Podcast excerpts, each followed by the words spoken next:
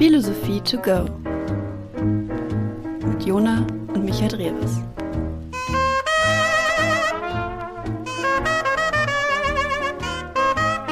Viel Spaß! Hallo und herzlich willkommen zu eurem Lieblings-Philosophie-Podcast. Möglicherweise, ich weiß nicht, ist nicht so schwierig, weil ehrlich gesagt, wie viele gibt's? Zwei. Zwei. Wir, ähm, das äh, philosophische Radio vom WDR und äh, Soziopod gab's zumindest mal. Ähm, das sind eure drei Möglichkeiten, die ihr habt und ihr habt euch heute für Philosophie to go entschieden. Hallo, mit mir, Jona, und mit Mir, ähm, ich bin Micha. Hi, guten Tag. Hallo, Micha. Ihr kennt mich, mehr oder weniger. Ihr kennt mich. wir sitzen uns heute auch gegenüber in einem etwas anderen Setting. Äh, Wir hoffen, dass die Aufnahmequalität so passt, aber sollte eigentlich funktionieren und klappen. Äh, Heute auch ein eigentlich sehr ja, großes Thema. Haben sich, glaube ich, schon viele Leute auch gewünscht, äh, viele Leute danach gefragt. Auch mal eine Frau, endlich. Genau, eine, Hatten wir, Philosoph da- hatten wir noch nie bisher. eine Philosophin. Nee. Nur angerissen immer. Ja. Es geht um Simone de Beauvoir, um die Katze. Katze. Mal aus dem ähm, Sack zu lassen. Genau, es geht um Simone de Beauvoir und es geht um den existenzialistischen Feminismus. Und wir werden gucken, was sind Frauen, was sind oder was ist das andere Geschlecht und was haben auch gesellschaftliche Veränderungen bei Simone de Beauvoir damit zu tun. Ja, sehr spannendes Thema. Wir hatten schon mal eine Existenzialismus-Folge, da ging's aber ich glaube primär schon eher um Sartre und Simone de Beauvoir war da so, also das ist die Freundin von Sartre äh, gewesen und die kam da eher so am Rande auf. Jetzt noch mal eine ganze Folge nur für sie. Freue ich mich sehr drauf. Bevor es damit losgeht, möchten wir ganz kurz natürlich sagen, dieses Projekt ist und bleibt für alle hier kostenlos, aber natürlich entstehen hier trotzdem Kosten und es ist natürlich auch schön, wenn das alles hier irgendwie vielleicht noch sogar finanziell gewertschätzt wird. Deswegen könnt ihr uns gerne supporten auf Patreon und mittlerweile auch auf Steady. Das ist für alle Leute, die sich denken, äh, was ist Patreon für eine Seite, irgendein großes amerikanisches Unternehmen, das will ich nicht, dann könnt ihr auch gerne bei Steady vorbeischauen. Das ist, das ist ein, ein kleines deutsches Unternehmen, da kann, das funktioniert aber genau wie Patreon. So, alle Links dazu findet ihr in unserer Instagram Bio. Und wenn ihr uns dort unterstützt, dann äh, dort gibt's äh, Essays von uns, die ihr dann äh, lesen könnt. Äh, Behind-the-Scenes-Material, vor allem auch nochmal diese Folge hier in kurz gefasst, runtergebrochen auf 10 Minuten, 11 Ja, Minuten, 12 genau. Minuten. So das Wichtigste nochmal zusammengefasst. Und ähm, das Aller, Allerwichtigste ist, dass wir auch nochmal in diesem Podcast Danke sagen an alle Leute, die uns auf einen dieser Plattformen, Patreon oder Steady, supporten. Und damit geht's jetzt los. Deswegen möchte ich einmal ganz kurz, bevor es mit der Folge gleich losgeht, Danke sagen an Sascha, an Franziska, an Jonas, an Stephanie, an Konstantin, an Jos, Jossant, hatte ich es, glaube ich, letztes Mal ausgesprochen. Ansonsten gerne nochmal berichtigen via ähm, Instagram-Nachricht, dann versuchen wir in Zukunft darauf zu achten.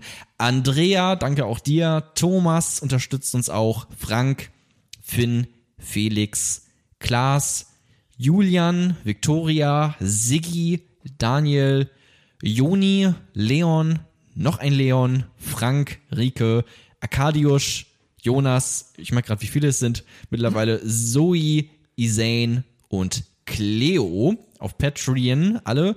Und ein Supporter haben wir auch schon bei Steady, das ist der liebe Sebastian. Vielen, vielen lieben Dank. Das freut uns wirklich sehr, ähm, wenn da Leute wirklich ihr hart verdientes Geld uns geben. So und uns da auf Klasse, diese Art und ja. Weise nochmal ähm, wertschätzen und supporten. Also wirklich vielen, vielen lieben Dank.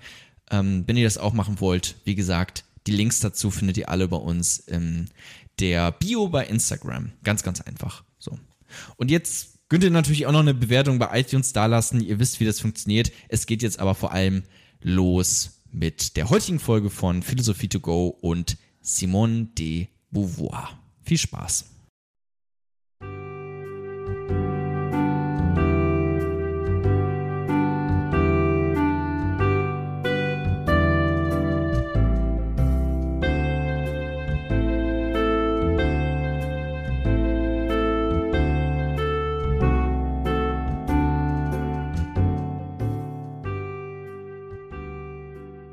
Kapitel 1 Existenzialistischer Feminismus.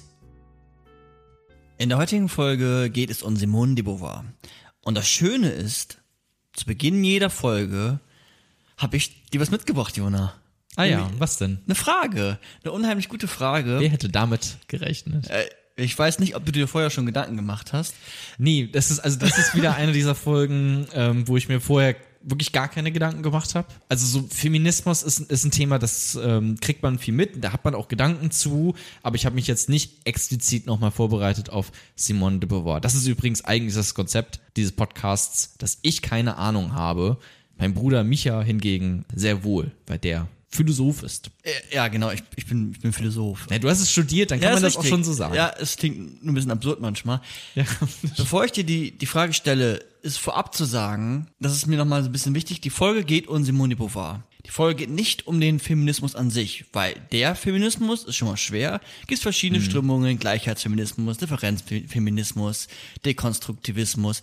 D- wenn man jetzt sagen würde, ich mache eine Folge um den Feminismus, dann wird man dem nur gerecht, wenn wir uns jetzt hier zehn Stunden hinsetzen. Wir haben aber einfach Länger, nicht die, vermutlich sogar, ja. ja, genau. Und wir haben nicht die besten Stühle. Das klappt einfach nicht. So.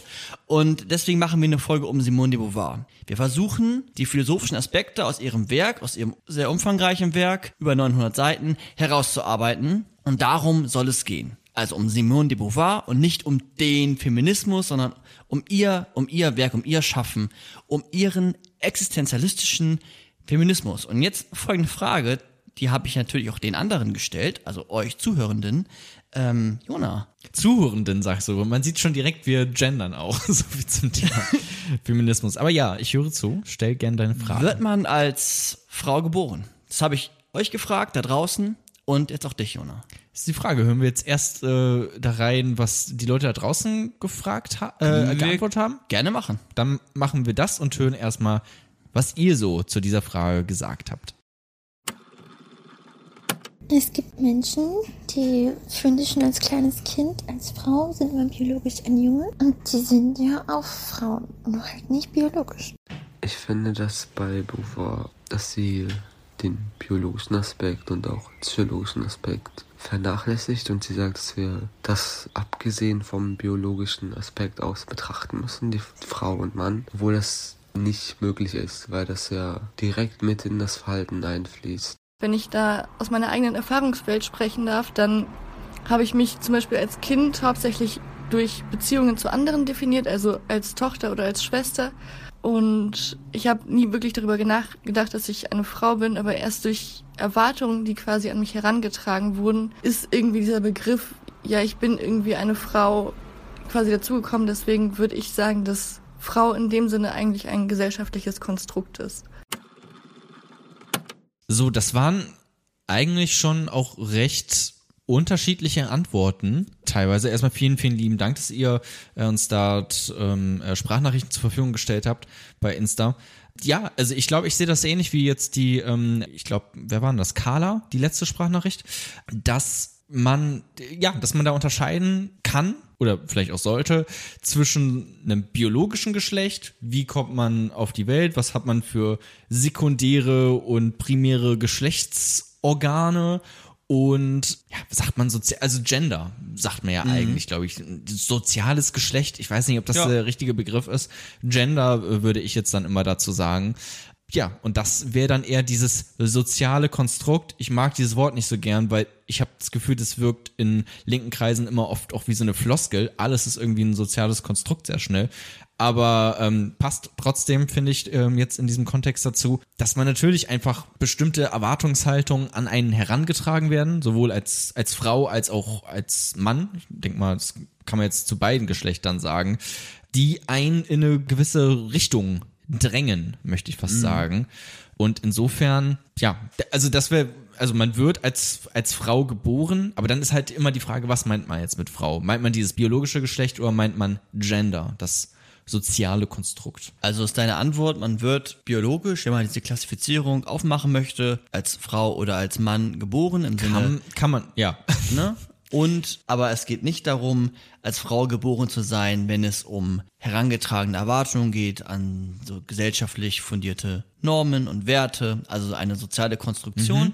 Da würdest du sagen, da wird man nicht als Frau hineingeboren, da wird man vielleicht zu dem gemacht oder was auch immer dann passiert. Genau, das ist, das könnte man ja schnell denken oder das wurde vielleicht auch in den letzten 50, 60, sicherlich hunderten von Jahren gedacht. Frauen sind Frauen und deswegen benehmen die sich auch so wie Frauen. Dass das quasi der Grund ist, warum man sich wie eine Frau benimmt, weil man ja äh, als Frau geboren worden ist, geschlechtlich, biologisch. Und deswegen verhält man sich dann auch wie eine Frau. Und ich glaube, dieses Verhalten ist ganz, ganz viel auch einfach Erziehung, Erwartungshaltung, die an einen getroffen werden von, von der gesamten Gesellschaft, würde ich dann meinen. Ja, okay. Soweit, so gut. Mal gucken, was Simone de Beauvoir dazu sagt. Jetzt haben wir euch ja noch gefragt über Instagram und ich habe da noch so ein paar Beispiele mitgebracht. Und zwar hat Rikura gesagt, dass sie persönlich glaubt, dass man insofern als Frau auf die Welt kommt oder geboren wird, indem man sich als ihr identifiziert. Also ich identifiziere mich als Frau und dann bin ich eine Frau. Ähm, aber das heißt ja nicht, also ist diese Identifikation ist ja dann ein Faktor, den man den vielleicht dem Gender eher zusprechen würde. Genau, das ist ja auch was Individuelles. Das, Genau. Man kann sich ja als Frau identifizieren, auch wenn man nicht als biologische Frau geboren wird. Genau. Also sie hat genau geschrieben, ich persönlich sehe jede Person als Frau, die sich als solche identifiziert. Ja. David zum Beispiel hat gesagt, biologisch ja, gesellschaftlich oder Gender nein.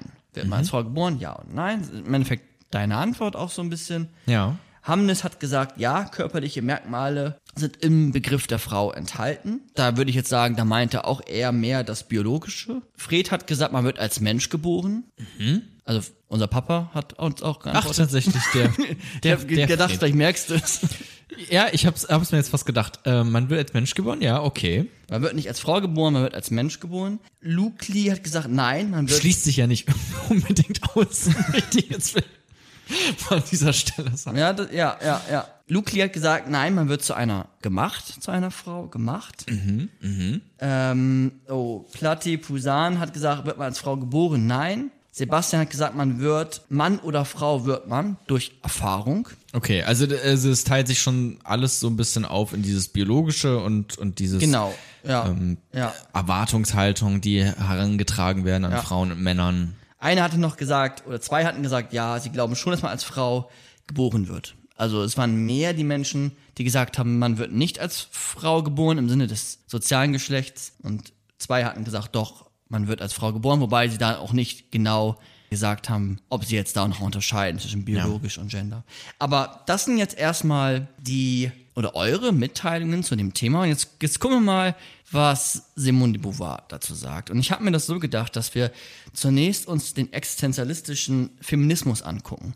Und da müssen wir dann nochmal so ein bisschen klären, was ist Existenzialismus? Was ist Feminismus? Kann man auch, aber im Besonderen ist der Aspekt des Existenzialismus da wichtig.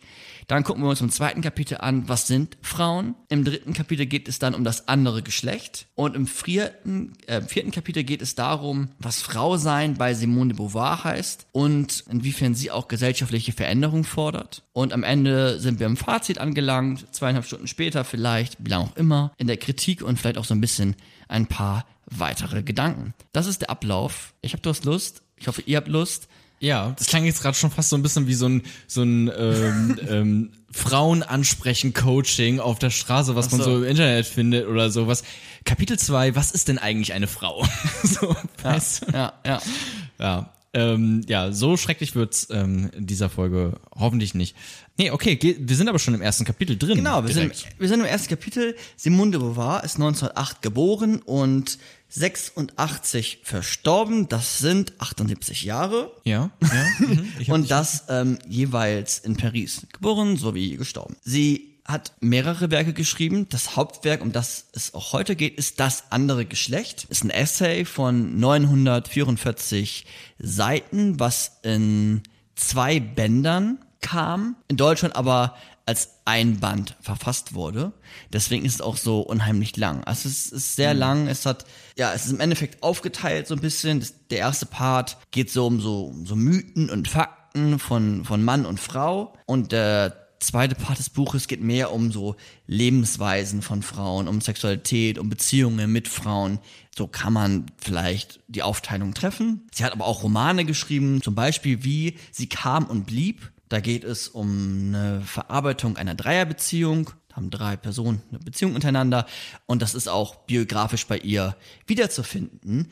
Denn sie hatte eine, das kann man auch nochmal sagen, sie hatte eine offene Beziehung zu Sartre, den hatten wir ja auch eine, schon. eine offene Beziehung hatte sie dann, ne? Jetzt Genau. nicht so eine, so eine Triade, nicht so ein polyamorös, dass drei Leute wirklich in einer Beziehung sind. Mhm. Nee. Was du gerade eben meinst mit dieser Dreierbeziehung, wo sie das. Äh, Genau, sie hatte auch Dreierbeziehungen, aber so Sartre war ihr Hauptpartner in der Regel, den hat sie bis zum Ende seines Lebens begleitet und Ja. hatte aber auch immer wieder andere Liebschaften, ob zu Männern, ob zu Frauen, ob Okay. äh, längerfristige Beziehungen zu anderen Männern und eher zu anderen Frauen. Das ist dann ähm, ja biografisch auf jeden Fall, glaube ich, spannend herauszuarbeiten. Jetzt geht es bei uns sehr um die philosophischen Aspekte und Simone Beauvoir ist auch Mitgründerin des Existenzialismus. Also man könnte jetzt, wir erklären gleich, was Existenzialismus bedeutet. Man könnte jetzt sagen, Simone de Beauvoir ist eigentlich die erste, die das irgendwie formuliert hat, weil ihre Essays, ihre Schriften sogar vor Sartres rausgekommen sind oder Sartre ist der erste, weil er ein großes Hauptwerk geschrieben hat zum Existenzialismus. Ich finde die Diskussion schwierig, dafür kenne ich mich auch nicht gut genug aus. Ich würde einfach sagen, okay, einer hat zwei Tage eher erfunden, sie haben sich beide gegenseitig bereichert, es sind beides große DenkerInnen gewesen. Und so sind es beides Mitbegründer des Existenzialismus, weil sie auch beide mehr oder weniger das Gleiche oder sehr Ähnliches unter dem Existenzialismus verstehen. So Albert Camus, den hatten wir ja auch schon mal. Der sieht das zum Beispiel sogar wieder ein bisschen anders. Da könnt ihr dann auch, wenn ihr die Folge gehört habt, vielleicht da nochmal reinhören. Okay, Nee, aber jetzt haben wir, haben wir, wir haben Sartre und Simone de Beauvoir als ein Paar Ja. in einer offenen Beziehung, die sich beide, die beide den Existenzialismus gegründet haben, quasi. Ja, genau, mit, mit Heidegger, die beziehen sich sehr viel auf Martin Heidegger, den hatten wir hier noch nicht. Deswegen ist gar nicht so viel jetzt zu ihnen zu sagen, da brauchen wir eine Folge für. Sie sind einfach Koryphäen und Mitbegründer und Vertreter des Existenzialismus, so wie ich ihn gleich oder wie wir ihn gleich ähm, euch so ein bisschen erklären, wie ihr ihn aber auch schon kennengelernt habt in anderen Folgen. Genau, das war die Jean-Paul Sartre-Folge. Genau, ich So glaube, heißt sie, oder? Heißt Nee, sie ich glaub, der- Existenzialismus? nee, die heißt Jean-Paul Sartre. Ich glaube nämlich auch, Ja. dass sie so ja. heißt. Ja. Und jetzt, genau, hatten wir das Thema ja auch schon. Jona, was ist denn der Existenzialismus? Hast du noch so ein paar Gedanken, ein paar, die so ein bisschen rumschwören in deinem Köpfchen? Genau, also du äh, meintest ja auch mal zu mir, am besten, kein Mensch kann sich irgendein Thema komplett merken und man denkt immer, ach, jetzt habe ich mich fünf Stunden lang mit einem Thema beschäftigt und am Ende habe ich nicht wirklich was gelernt, weil alle Gedanken schon wieder verloren gegangen sind nach einer Woche.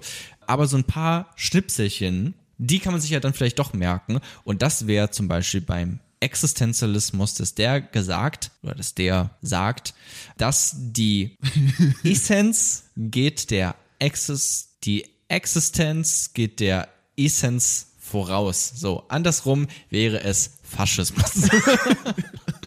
so, und diesen kleinen Sachen mal äh, sagen. Also genau, dass man, ähm, dass die äh, Existenz geht der Essence voraus. Was, so würde ich es erklären, einfach nur so viel bedeutet, Menschen werden erst geboren und dann können sie sich selbst ihren ich sag jetzt Sinn dazu, ihr selbst ihren Sinn geben für ihr Leben, als wenn man jetzt zum Beispiel sagt, die Essenz, also der Sinn, geht der Existenz voraus. Also du kriegst ein Kind und du weißt vorher schon, okay, dieses Kind, was ich bekommen werde, das wird auf jeden Fall Arzt. Ähm, so, das wäre nicht existenzialistisch. Sehr gut. Das mit den Schlagwörtern, den Tipp kann ich auch euch geben. Das ist eigentlich immer ganz gut, wenn man sich so ein paar Begriffe merkt und dann ist man in der Regel auch fähig, das im Kopf selbst wieder zusammenzupuzzeln. Ja. Hast, hast du noch mehr Begriffe gemerkt? Äh, nee, du kannst gerne auch ein paar sagen. Ah, okay. Genau, also du hast, glaube ich, gerade gesagt, wir können dann unser Leben selbst oder unseren Sinn quasi finden.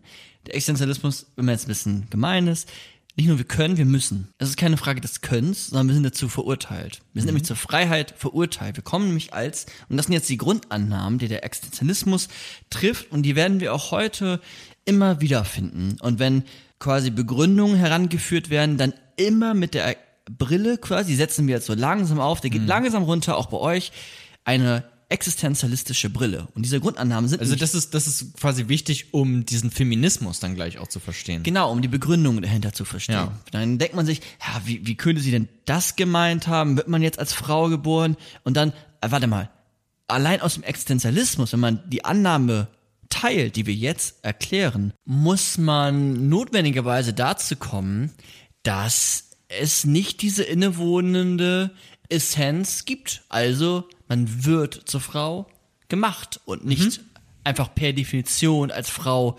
geboren, so wie viele Menschen, ähm, wenn man eine Frau anguckt, immer ein gewisses Rollenbild von der Frau haben.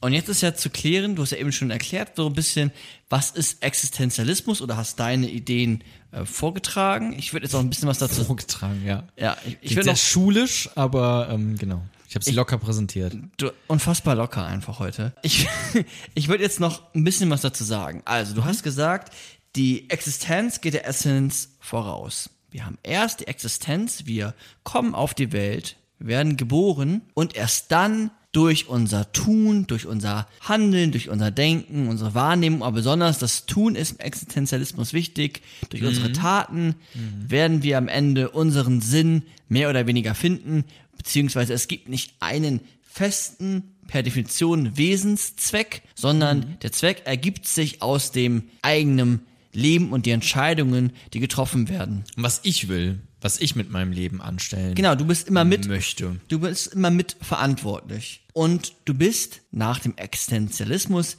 in die Welt geworfen, du bist reingeworfen, du konntest dich nicht dagegen wehren. Du bist geboren, man hat dich nicht gefragt als Baby, naja, willst du jetzt hier leben, ja oder nein? Sogar da hättest du sogar schon eine Entscheidung treffen müssen. Kann man aber ja auch nicht als, als Kleinkind, sondern du bist in die Welt geworfen. Du bist in die Welt geworfen heißt auch, dass du umgeben bist von gesellschaftlichen Bedingungen, dass du als vielleicht als biologisch männlich oder weiblich auf die Welt gekommen bist, dass du in Deutschland oder in, äh, in Portugal auf die Welt gekommen bist. In einer reichen Familie, in einer armen Familie. Genau. Und diese Faktizitäten, diese einzelnen Fakten sind quasi die Umgebung oder der Spielplatz, auf dem du dich dann bewegst, zunächst einmal. Okay, also es ist nicht so ein, was man ja auch schnell denken könnte, was man daraus ableiten vielleicht kann, dieses American Dream, jeder ist seines Glückes Schmied. Das ist es nicht unbedingt, äh, oder da, das kann man daraus eigentlich nicht unbedingt einfach nur so ableiten, weil die betont schon auch, Sartre und äh, Simone de Beauvoir, diese Faktizität, das ist quasi auch ein, ein Stichpunkt, ein Genau. existenzialistischer Ja. Stichpunkt, äh, Stichwort. Also, dass man innerhalb eines gewissen Rahmens von Fakten hineingeworfen wird. Genau. So. Ja. Und dann, ist natürlich auch klar, dass nicht jeder, der in irgendeiner Arbeiterklassenfamilie groß geworden ist, da kann nicht jeder Milliardär werden. Ja. So, das ist dann quasi nicht das, was man daraus ableiten kann. Ja, richtig. Und du bist in die Welt geworfen und wir haben ja eben schon geklärt, die Existenz geht der Essenz voraus. Das heißt, der Sinn, den Zweck, der ergibt sich im Tun, im Handeln, in der Frage, wie will ich leben oder wer mir sagt, wie soll ich leben. Und das hat auch immer etwas damit zu tun dann, dass wir freie Wesen sind. Es gibt nicht das Vorherbestimmte, sondern wir sind halt zur Freiheit verurteilt. Und wenn wir zur Freiheit verurteilt sind und diese Grundannahme teilen, dass wir Entscheidungen treffen müssen, ja oder nein sagen müssen zu, möchte ich politisch links oder rechts wählen, möchte ich sowas Banales wie der Frau jetzt da helfen beim Tragen, wenn sie gerade zum Aldi geht und eine schwere Tasche dabei hat mit Pfandflaschen oder nicht. Ich verhalte mich in der Welt. Auch wenn du es nicht tust. Genau. Also, weil das könnte man ja schnell denken auch. Äh, Ja. Nö, ich entscheide mich einfach nicht. Aber sich nicht zu entscheiden, ist auch eine Entscheidung. Genau, und du trägst mehr oder weniger, bei Sartre so ein bisschen mehr, bei Simone so ein bisschen weniger, aber bei beiden dennoch wichtig, du trägst Verantwortung für dein Leben. Du bist in die Faktizität hineingeworfen, okay, nichtsdestotrotz bist du frei. Das Innerhalb ist- dieses, dieses Rahmens. Innerhalb dieses Rahmens, dieses Systems bist du frei und du triffst Entscheidungen und du musst für dich Verantwortung übernehmen in deinem Leben und aber auch eigentlich für die Personen, die um dir herum sind oder Ah, die okay. Lebewesen. Also du hast eine Verantwortung für die Umgebung. Also du musst dich zumindest, wenn du an der Umgebung nichts änderst, davor verantworten, dass du nichts verändert hast. Verantwortung heißt ja noch nicht gleich direkt, dass du schuld für etwas bist, aber du hast Hm. eine Mit, also du hast eine Verantwortung. Du bist Teil dessen, zum Beispiel eines Systems. Ja, also dass sich Leute, die im Zweiten Weltkrieg, Das wäre jetzt so das schöne Ne? Beispiel, genau. die, die nicht im Widerstand waren, dass die schon eine Verantwortung auch dafür hatten, nicht aufgestanden zu sein gegen etwas. ja, Wobei das ist auch, muss ich ganz kurz sagen, ähm, das ist äh, jetzt gerade so eine äh, politische Diskussion oder gesellschaftliche Diskussion gewesen. Ähm, es waren ja letztens nochmal äh, ganz große äh, Ausschreitungen im Nahen Osten. Und da wurde auf, auf, auf sozialen Medien ganz oft gesagt, Leute müssen jetzt unbedingt was dazu sagen. Ihr habt jetzt eine Verantwortung. Wer, wer hier jetzt schweigt, ist ein Arschloch und ist ein, mit auch ein Täter. Und dann haben so viele Leute so viel antisemitischen Scheiß einfach gepostet, weil die alle dachten, oh fuck, ich muss jetzt, ich muss jetzt irgendeinen Infoslide auf Instagram äh, teilen, der das irgendwie auf, der irgendwie aufklärerisch ist, ne? So. Und die dachten alle, die müssen jetzt was Gutes tun. Und ähm, das war eher kontraproduktiv, dann in diesem Sinne tatsächlich. Also heißt, manchmal heißt Verantwortung auch, sich einen Schritt zurückzunehmen und ähm, erstmal nachzudenken, vielleicht auch. ja, absolut, So. klar, ja. Also nicht immer nur, dass man denkt, man muss jetzt handeln, weil man hat eine Verantwortung, sondern vielleicht auch erstmal darüber nachzudenken, wie will ich denn jetzt auch im nächsten Schritt handeln. Genau. Und der existenzielle Feminismus teilt jetzt die genannten Grundannahmen des Existenzialismus. Das heißt, die sind jetzt von Wichtigkeit. Die müssen wir uns jetzt alle gemeinsam merken. Und das ist auch so eine Begründungsschablone für das Nachfolgende. Also Menschen, Mann und Frau, jetzt im Speziellen bei Simone Beauvoir, nehmen wir die beiden biologischen Geschlechter, sind in ihrer Existenz ähm, noch nicht determiniert. Das heißt, Ja. die Essenz kommt erst später. Das ist ist mal eine Grundannahme, die wir teilen. Wenn wir die teilen, dann sind wir in dem Feminismus oder in diesem existenziellen Feminismus nach Simone de Beauvoir. Der, der Mensch, also egal welches Geschlecht, egal welche Hautfarbe, ist zur Freiheit verurteilt und trägt auch Verantwortung in seinem Leben. Für sich, aber auch für andere. Und jetzt ist es bei Simone de Beauvoir so, und das merkt man jetzt auch schon so ein bisschen, also einmal dieser existenzielle Feminismus, Feminismus erstmal so ganz locker übersetzt, ist einfach eine Frauenbewegung, die in der Regel noch, ja, ein theoretisches Fundament hat. Nehmen wir jetzt mal hier das andere Geschlecht von Simone de Beauvoir, eine Strömung, eine Bewegung und das existenziell davor jetzt gesetzt, das ist jetzt, damit ist jetzt der Existenzialismus gemeint. Und nachher kommen wir auch dahin, dass wir Simone de Beauvoir in so einen Gleichheitsfeminismus, kann man sie auch einsortieren.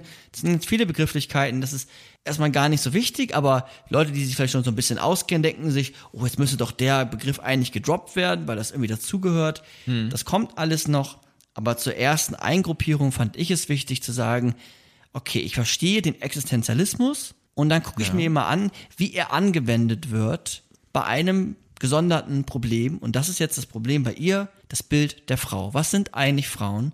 Und das schaut sich an mit der existenzialistischen Brille. Und wenn du als Zuhörer oder Zuhörerin jetzt denkst, also so ganz habe ich es noch nicht äh, verstanden, dann gar kein Problem, drück auf Stopp, hör dir Folge 17, keine Ahnung, an, die Folge über den Existenzialismus, durchdring das nochmal und dann höre hier weiter. Also Ja, Jean-Paul Sartre, so heißt Genau. die Folge. Aber ich glaube, das Wichtigste, vermutlich, nehme ich jetzt einfach mal an, um das gleich auch zu verstehen, wie sie dann den Feminismus durch diese Brille Ja. ähm, sieht, ist sicherlich, dass erst die Existenz und dann kommt die Essenz, also dann kommt der Sinn, dann kommt der, ähm, wie wir unser Leben quasi selber gestalten und das tun wir auch alle selbst. Wir haben selber Verantwortung dafür, was wir, was wir tun und wie wir handeln. So, ich denke mal, das, ist, das sind so diese beiden wichtigen genau, ja. Und Grundsätze, um das erstmal zu verstehen, glaube ich. Ja, besonders das erste, also wenn keine Existenz der Essenz vorausgeht, dann kann es auch keine festen und starren Rollenbilder geben. Das Bild als Frau, das Bild als Mann. Genau, weil das ja nicht von oben herauf, das, das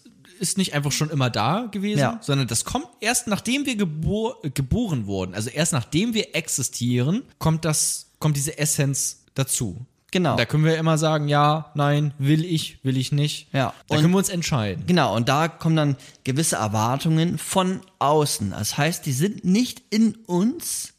Wir haben nicht die komplette sch- genetische Struktur von dem, wie wir jetzt hier Frau sein definieren oder Mann sein definieren, sondern das ist in, in vielerlei Punkten herangetragene Erwartungen. Und dann kommt die Konklusion, die Schlussfolgerung, dass ja so etwas wie Frau sein oder Mann sein, und jetzt im Speziellen hier Frau sein, etwas sozial geschaffenes ist, sozial konstruiert ist. Das ist ein, ja, das gesellschaftliche Bedingungen, gewisse Erwartungsstrukturen formulieren und die machen auch etwas mit dir als Lebewesen, als Mensch, als Person. Und das ist erstmal wichtig für sie und dann schaut sie weiter, okay, männlich und weiblich ist sozial konstruiert. Die Schluss oder zu dem Bild ist sie schon gekommen. Sie setzt sich ihre erkenntnistheoretische Brille des Existenzialismus auf und prüft jetzt mal die Stellung der Frau in speziell jetzt auch ihrer Gesellschaft, ne, so eine, ja, das war in, in Frankreich, ein gehobener Mittelstand, aber man kann das auch schon auf andere Perspektiven übertragen, aber sie, die überprüft jetzt mal die Stellung der Frau in Europa erstmal so im Speziellen. Aber das es ist eine passt sehr auch, konservative Zeit ja noch gewesen. Genau, Ne? ja. Wann, wann war es? Äh, 30er, vier- äh, nee, 40er Jahre, 50er, 30er, 40er, 50er. ja. Ähm, so, also, äh, ja, weiß nicht. Es ist ja jetzt, in den 90ern war es aus unserer Sicht schon krass konservativ.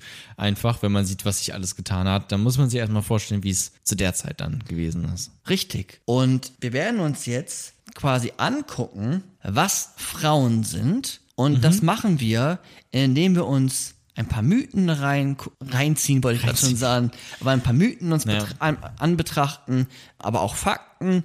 Und ja, was sind Frauen? Was sind Frauen? Wir klären es für euch. Bis gleich.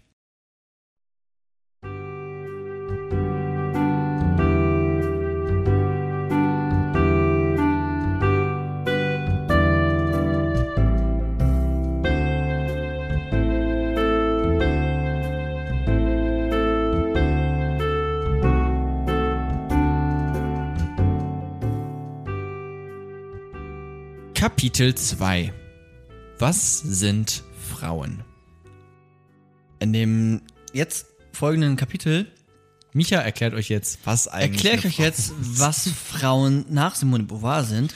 Zusätzlich ist zu sagen, dass ihr Werk, das habe ich glaube ich noch gar nicht erwähnt, unfassbar einflussreich im existenzialistischen Sinne war, weil natürlich so ein Werk, wenn das viele Menschen lesen, auch den Existenzialismus ähm, widerspiegelt und dann aber auch äh, vorantreibt und gleichzeitig auch ein Grundlagenwerk von der feministischen Strömung ist, die jetzt Simone de Beauvoir hier im Speziellen mehr oder weniger vertritt. Echt so das Grundlagenwerk, oder? Es kommt auf den Feminismus an. Ja, aber ja. Aber es ist schon eins, was worauf sich, glaube ich, viele einigen können. Aber wenn man jetzt Judith Butler zum Beispiel hat, hat er noch mal ein bisschen einen anderen Ansatz. Genau, aber äh, ich meine, das ist jetzt so eins der, glaube ich, ersten großen, also zumindest das erste große, was ich ähm, gehört habe, was man irgendwie so mitbekommt äh, an, an feministischer Theorie. Ich weiß gar nicht, ob es da vorher auch schon so große, gab es schon Es Michael? gab vorher auch schon feministische Theorien. Ja. Aber ich glaube auch im Speziellen durch den Existenzialismus, der sowieso Mhm. en vogue war und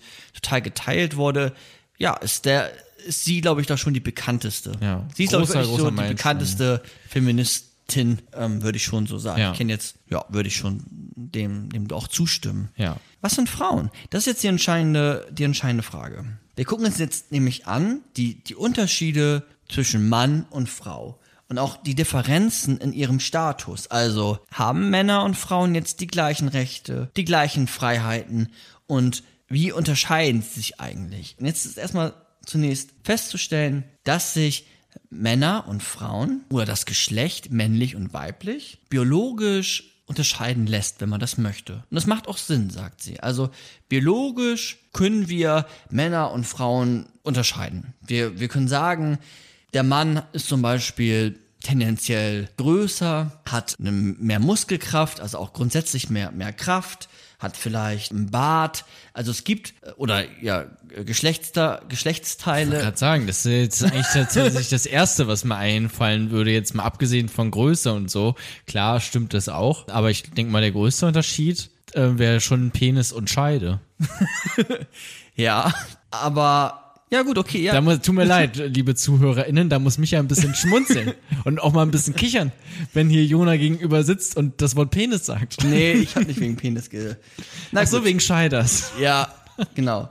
Der Unterschied Jetzt Ja. bei beiden. Ich versuche es ein bisschen seriös zu machen. Man kann auch andere Begriffe für äh, die Geschlechtsteile verwenden. Und deswegen habe ich ein bisschen gekichert. Oh. Ähm, so ein bisschen Schniedel. ästhetischere Was denn für einen ästhetischen Begriff? Vulva zum Beispiel. Auf jeden Ich bin Fall. mit allem cool. Ich bin auch mit allem cool. Ich glaube, es ist beides. Auf, auf, auf jeden Fall kann man, kann man die biologisch unterscheiden. Und die Frau ist, ist ähm, hat äh, weniger Körperkraft, kann man biologisch dem so erstmal dem zustimmen. Sie ist vielleicht auch kleiner, ein bisschen schmächtiger, hat die Fähigkeit oder, das ist ja keine Fähigkeit, die Möglichkeit, Kinder zu bekommen, hat sowas wie Periode, ähm, hat sekundäre Geschlechtsteile. Was ist? Sowas wie. auch, auch lustig. Aber ja. Mhm. Auf jeden Fall sind das Kriterien, die man anlegen kann, wenn man jetzt auch ein Kind sieht und dann kann man sagen, oder auch einen Erwachsenen nackt sieht, am besten dann vielleicht noch, das ist ein Mann ne, und das ist eine Frau. Und das hat ja dann ja auch einen gewissen Wert, den man dann den biologischen Geschlechtern zuspricht, dass es so etwas zum Beispiel wie Periode gibt, dass man das nicht leugnet. Es gibt ja auch Ansätze, dass man das ja anders begründet, leugnet man vielleicht auch nicht. Aber genau, es gibt diese einfachen biologischen, von mir aus auch wahrnehmbaren oder mehr oder weniger wahrnehmbaren Unterschiede zwischen Mann und Frau. Das ist ja dann eigentlich so ein bisschen die Faktizität, wenn ich jetzt direkt mit dem Existenzialismus Ja. komme und die, diese Brille jetzt einfach schon mal aufsetze. Das ist ja diese ein Faktum einfach, dass ich kann keine Kinder bekommen, eine Frau kann hingegen Kinder bekommen, zum Beispiel. Genau. Was ja auch, also sicherlich auch eine krasse Erfahrung ist, Ja. ein Kind zu bekommen. Ja. ja. Richtig. Und jetzt sagt sie, diese einfachen biologischen Unterschiede, die gibt es.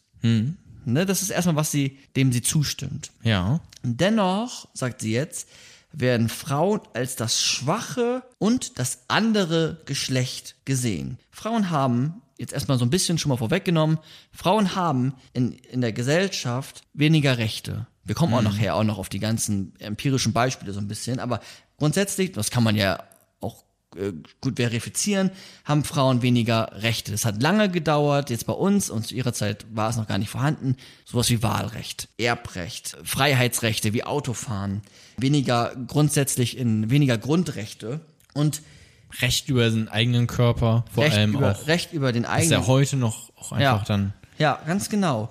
Und Thema Die- Abtreibung quasi. Und die Begründungsstruktur für die Frauen sind, das schwache Geschlecht liegt ganz oft in der biologischen Unterscheidung, sagt sie. Und, Ja. Aber diese Unterschiedlichkeit ist in, in seiner Grundsätzlichkeit absolut bedeutungslos. Also wo sind denn überhaupt die Unterschiede, die so etwas rechtfertigen wie weniger Grundrechte, wie ich darf nicht arbeiten gehen? Ok- Also sie sagt auch, naja, Körperkraft zum Beispiel hat doch überhaupt gar keine Relevanz mehr in der Gesellschaft. Ich, also ich kann als Frau genauso gut einen Stift halten, um journalistisch arbeiten zu können, wie ein Mann. Ich kann als Frau genauso gut auf, im Land, in der Landwirtschaft arbeiten und die Geräte fahren, wie ein Mann. Ich brauche nicht die 10% mehr Körperkraft, wenn der Mann überhaupt in seiner Grundsätzlichkeit stärker ist. Genau, was ja auch, es, es Äh, gibt gibt ja auch- tausende, sagen wir, jede Frau ist stärker als ich beispielsweise, so gut wie jede auch einfach. Ne? Also das wäre einfach ja auch Quatsch, sich dann daraus Sachen abzuleiten. Ne? Das ist ja dieses, dieses Ableiten von, von so etwas. Genau. Und daraus dann Schlüsse Ja. zu ziehen. Und sogar wenn Jona immer doppelt so stark wäre wie alle Frauen der Welt im Einzelkampf, Ja.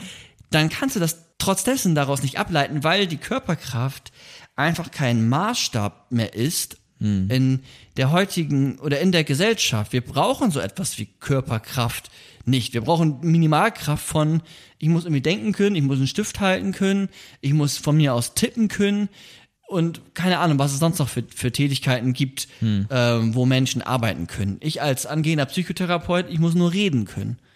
Also, ja, so. Das können Frauen genauso gut wie Männer, ähm, wenn man jetzt diese Klassifizierung auch im Sinne des biologischen Geschlechts macht. Das heißt, in dem Umkehrschluss, dass wenn die Biologie, und das hatten wir jetzt auch schon vorhin so ein bisschen, wenn die Biologie nicht als Begründungsstruktur reicht, also weniger Körperkraft, wenn die Biologie nicht als Begründungsstruktur reicht, dass die Frauen weniger Rechte haben, zum Beispiel nicht arbeiten dürfen, weniger Grundrechte haben, dann kann es nicht aus der Biologie hergeleitet werden, sondern es muss von außen kommen. Es ist nämlich dann nicht biologisch eigentlich begründet, sondern gesellschaftlich, sozial konstruiert. Es wird gesagt, dass Frauen das und das nicht machen können und deswegen dürfen sie es nicht machen. Das hat nichts damit zu tun. Ne, angenommen, es wäre biologisch, wenn wir sagen würden, Männer kommen ähm, ohne Flügel auf die Welt und Frauen kommen mit Flügeln auf die Welt. Dann könnte man sagen, okay, biologisch macht es Sinn, Frauen können fliegen und Männer nicht. Das heißt, Frauen können irgendwie Flugpost machen und Männer können das nicht, weil sie nicht fliegen können. Und Oder haben vielleicht auch ein Recht, im demokratischen Flugpostrat mitzuentscheiden, äh, wo jetzt die nächste Strecke hin verlegt werden soll. Und Männer können da dann vielleicht mal ganz kurz auch ähm, äh, so, haben da kein Recht dazu, weil sie können ja gar nicht fliegen. Genau. So, ne? Aber die biologischen Unterschiede sind so minimal und haben keine Auswirkung auf die gesellschaftlichen Sphären, dass man nach ihr als Mensch auf die Welt kommt, erst einmal. Natürlich biologisch klassifiziert von mir aus als Frau und Mann, aber es hat keine, es, es liefert keine Begründungen für solche Einschränkungen den Frauen gegenüberstehen, wie Erbrecht, dass es nicht so einfach ist wie bei Männern, wie Grundrechtsfragen, einfach Freiheiten. Ja. Einfach Grundfreiheiten. Wo auch heute, wo, wo auch man heute mitgehen würde, glaube ich, jetzt in den allermeisten Sachen so. Also in, in unserer Gesellschaft. Ja. Das ist ja jetzt Usus. Mittlerweile, unserer- mittlerweile gibt's ja Frauenwahlrecht. Ja. Gibt's ja mittlerweile. Genau, bei uns schon, ja. Ja, ja. Ja, genau, wir kommen auch noch auf verschiedene Beispiele, wo, genau, wir wollen ja auch bei den, ich sage es trotzdem, wir wollen ja auch bei Simone Beauvoir bleiben. Man, ich habe jetzt schon wieder ganz viele Beispiele im Kopf, wo ich sage,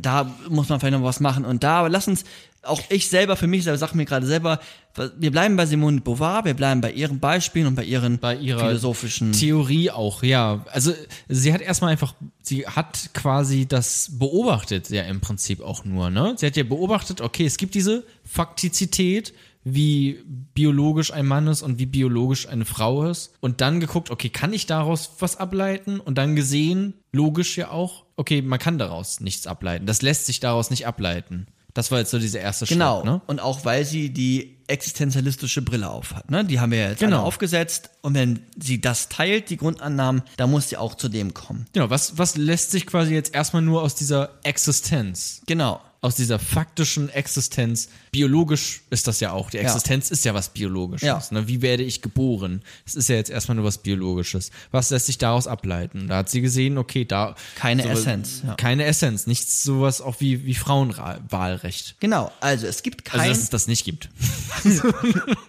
Stimmt. Ja. Es, es gibt keine biologischen Unterschiede, doch die Bedeutung dessen wird von uns gemacht und nicht von der Natur oder Gott. Und dann fragt sie sich, warum sollten dann Männer mehr Rechte, Mhm. mehr Freiheiten, mehr Möglichkeiten und mehr Macht haben? Ja. Das, das, wo kommt das eigentlich her? Und dann schaut sie weiter und sagt, warum wird die Gesellschaft, das ist eine Analyse von ihr, eigentlich so stark von männlichen Werten und Normen und ich nenne sie jetzt mal auch zusätzlichen Rechten und Freiheiten geprägt. Und dann verwendet sie den Begriff auch des Patriarchats. Hast du wahrscheinlich auch schon mal gehört, Patriarchat? Ja, das gilt es zu zerschlagen, glaube ich.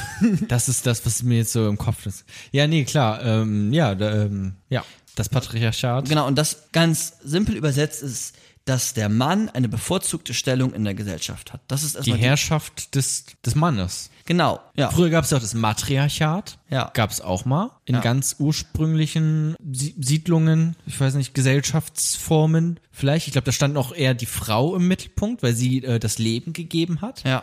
Irgendwie so, solche Versatzstücke fliegen mir gerade durch den Kopf aus meinem Studium. Ne? Da schreibt auch Simone de Beauvoir recht viel rüber. Ich habe das, also ihr Essay, das andere Geschlecht, das Mhm. sind 944 Seiten.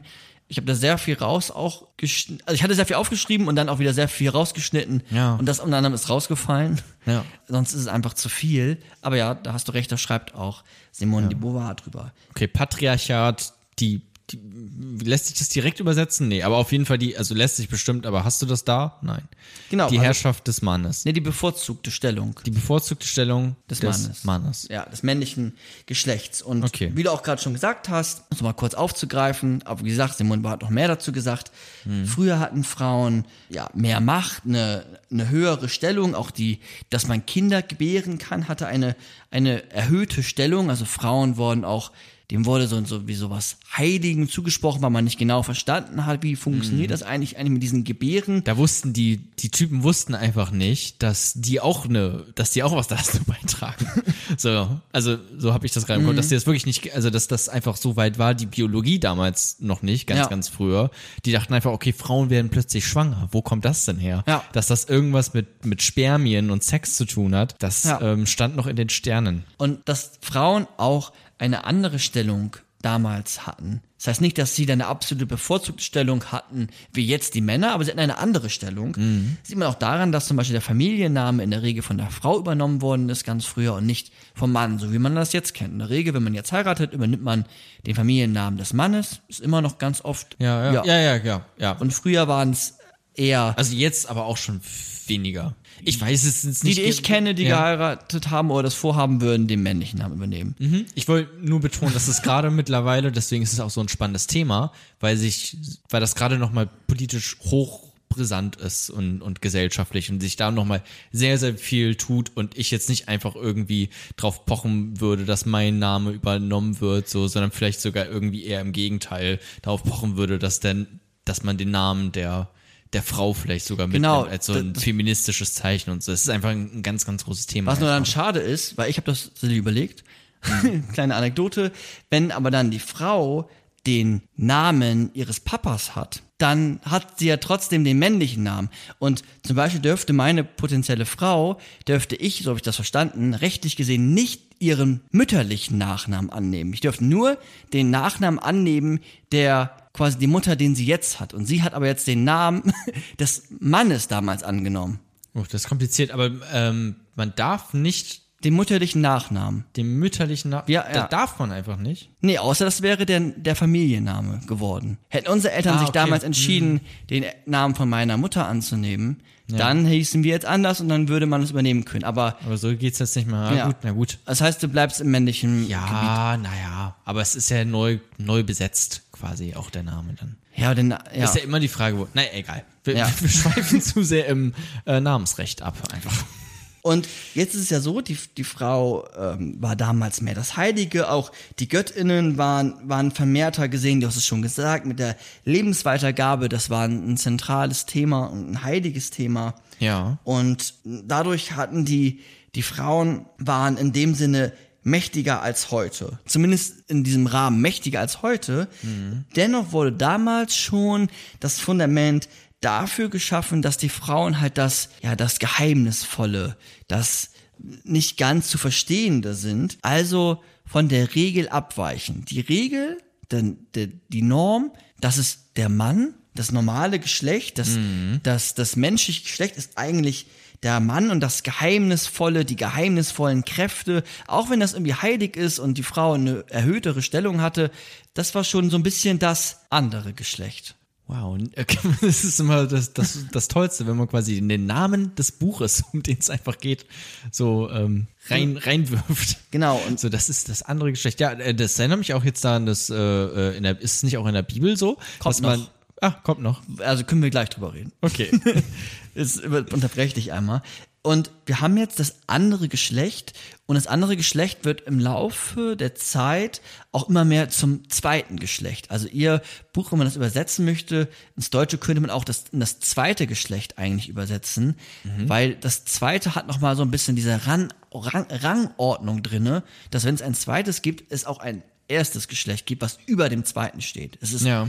die, die Frau ist nicht nur das andere Geschlecht und das andere Geschlecht passt aber auch, so haben wir ja gerade gemerkt, es passt auch, aber es ist das andere, minderwertigere, das zweite, das andere zweite Geschlecht und Ja. nicht die Norm. Und das hat man sogar schon in diesen eher matriarchalen Gesellschaften sehen können. Und Okay. Matriarchat sind wir ja schon lange nicht mehr.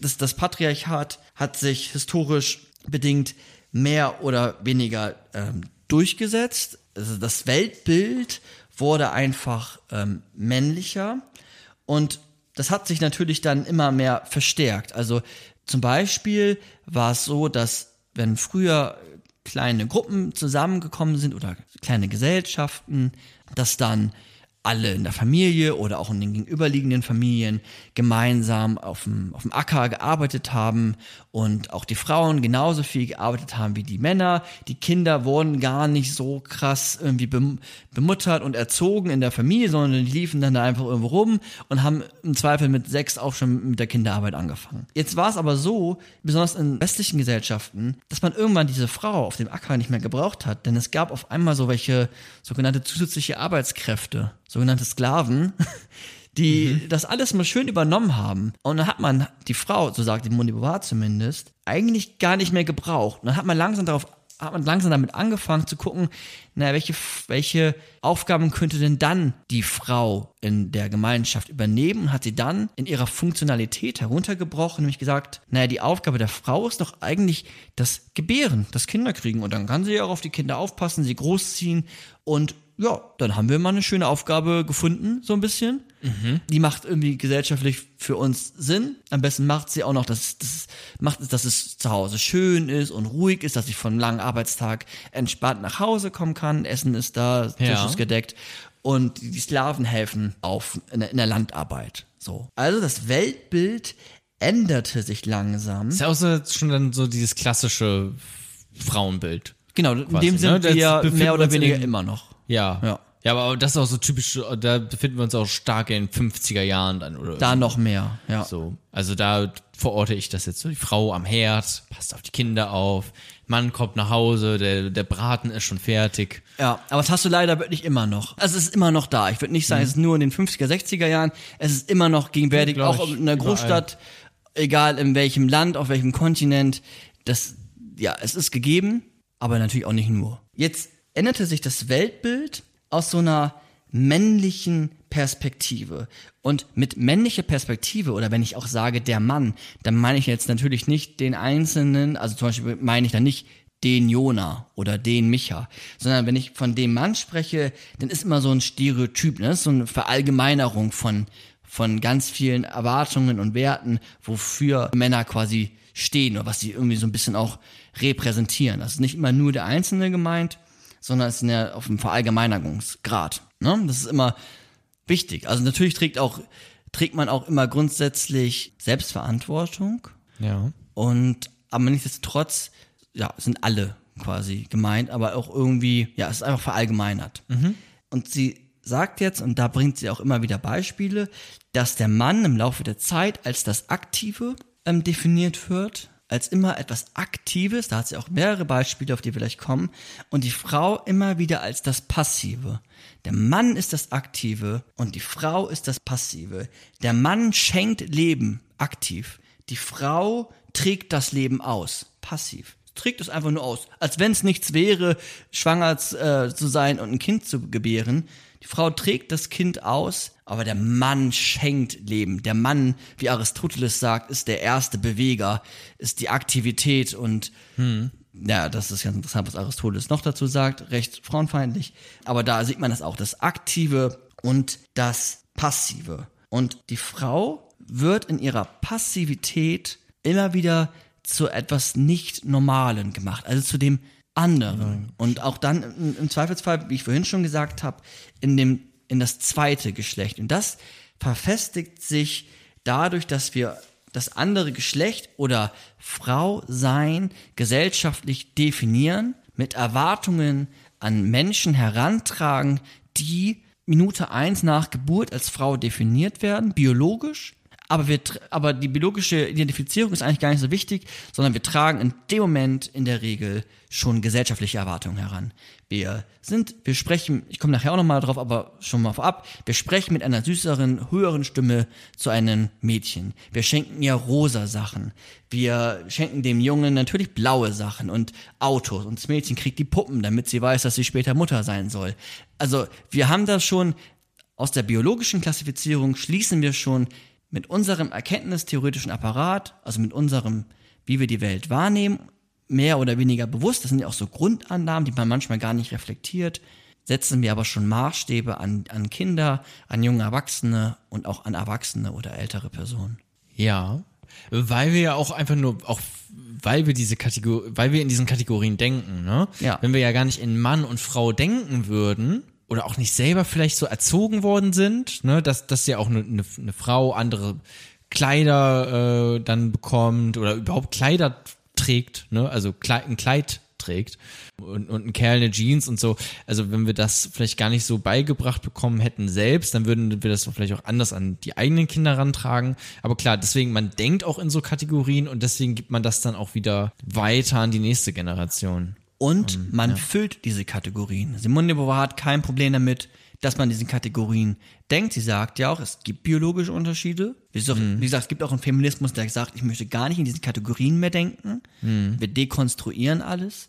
Sie sagt, wir, wir haben diese Unterschiede. Und es ist auch wichtig zu sagen, dass Frauen eine Periode haben und dass Männer, was auch immer die dann haben, ich, mir fällt gerade nichts Ein Äquivalent. irgendwie nicht wirklich ein. Ähm, das ist gar nicht so das Problem, sondern was machen wir eigentlich aus diesen biologischen Unterschieden? Und wir machen daraus unheimlich viel, nämlich einmal das normale Geschlecht, das männliche Geschlecht, das, was die Norm repräsentiert, was aktiv ist und das andere Geschlecht, das passive Geschlecht, das ein bisschen weniger Grundrechte hat, was dafür da ist, den Mann zu bespielen. Und sie hat da ganz viele verschiedene Beispiele. Du hast ja vorhin schon eins gesagt, auch mit der Schöpfungsgeschichte. Und das schauen wir uns jetzt gleich mal an in dem Kapitel 3.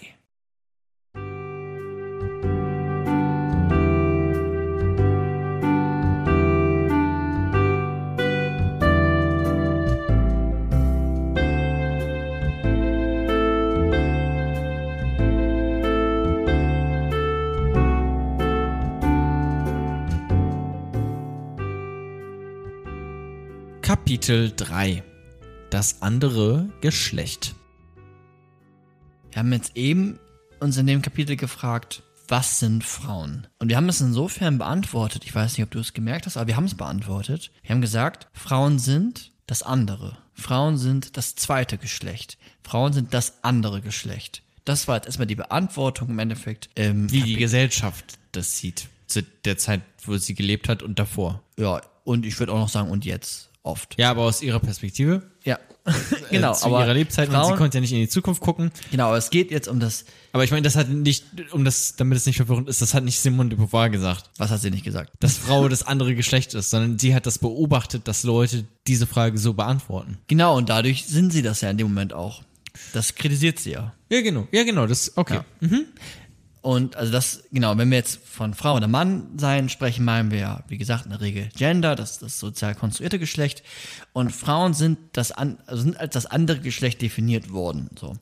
Was heißt es denn jetzt, das andere Geschlecht zu sein? Und wie ist es eigentlich so ein bisschen entstanden? Jetzt ist einiges zu sagen, also wirklich einiges zu sagen. Zunächst einmal, das haben wir auch schon öfter drinne gehabt, wir haben uns ja auch schon mit Menschenbildern befasst, war es oft so, dass Menschenbildern, auch von Philosophen speziellen jetzt, Ja. in der, oder oftmals Bilder waren, die gleichzusetzen sind mit Männlichkeitsbildern. Sie, war, sie haben von Menschenbildern gesprochen, haben aber die Frau nicht unbedingt immer dazugenommen. Also Arthur Schopenhauer zum Beispiel, kennen wir, der hat, glaube ich, gesagt, ich habe es jetzt nicht aufgeschrieben, aber dass die Frau ein Zwischending zwischen Kind und Mann ist. Und sein Menschenbild ist gar, also ne, damit meint er den Mann, und die Frau, da muss man nochmal ganz anders mit umgehen. Die ist ja auch ein bisschen gefährlich, er mochte ja auch nur Hunde. Aber es hat ja auch biografische Gründe. Oder auch ähm, Hegel, den wir hatten, der in seiner Rechtsphilosophie sagt, dass Frauen politisch keine Macht haben sollten, weil Frauen ja äh, ge gefährlich sind für, für die Politik und begründet das dann so ein bisschen Rousseau spricht auch in seinen Menschenbildern oder auch in seinen Erziehungskonzeptionen immer wieder von den Jungen, von den Knaben oder von den Mann. Und ja, die Frau ist im Endeffekt bei allen dreien so ein bisschen der unvollständige Mensch. So, er ist schon ein Mensch, aber halt nicht ganz vollständig. Und das legitimiert auch ein paar Einschnitte in den Rechten. Zum Beispiel, dass Frauen nicht mitwählen sollten, weil ja Politik etwas ist, wo Entscheidungen getroffen werden müssen, wo man Verantwortung trägt, wo man aktiv ist. Und die Frau ist doch eher etwas anderes. Nämlich nicht Passiv. das. Ganz genau. Die Frau Ja. ist passiv.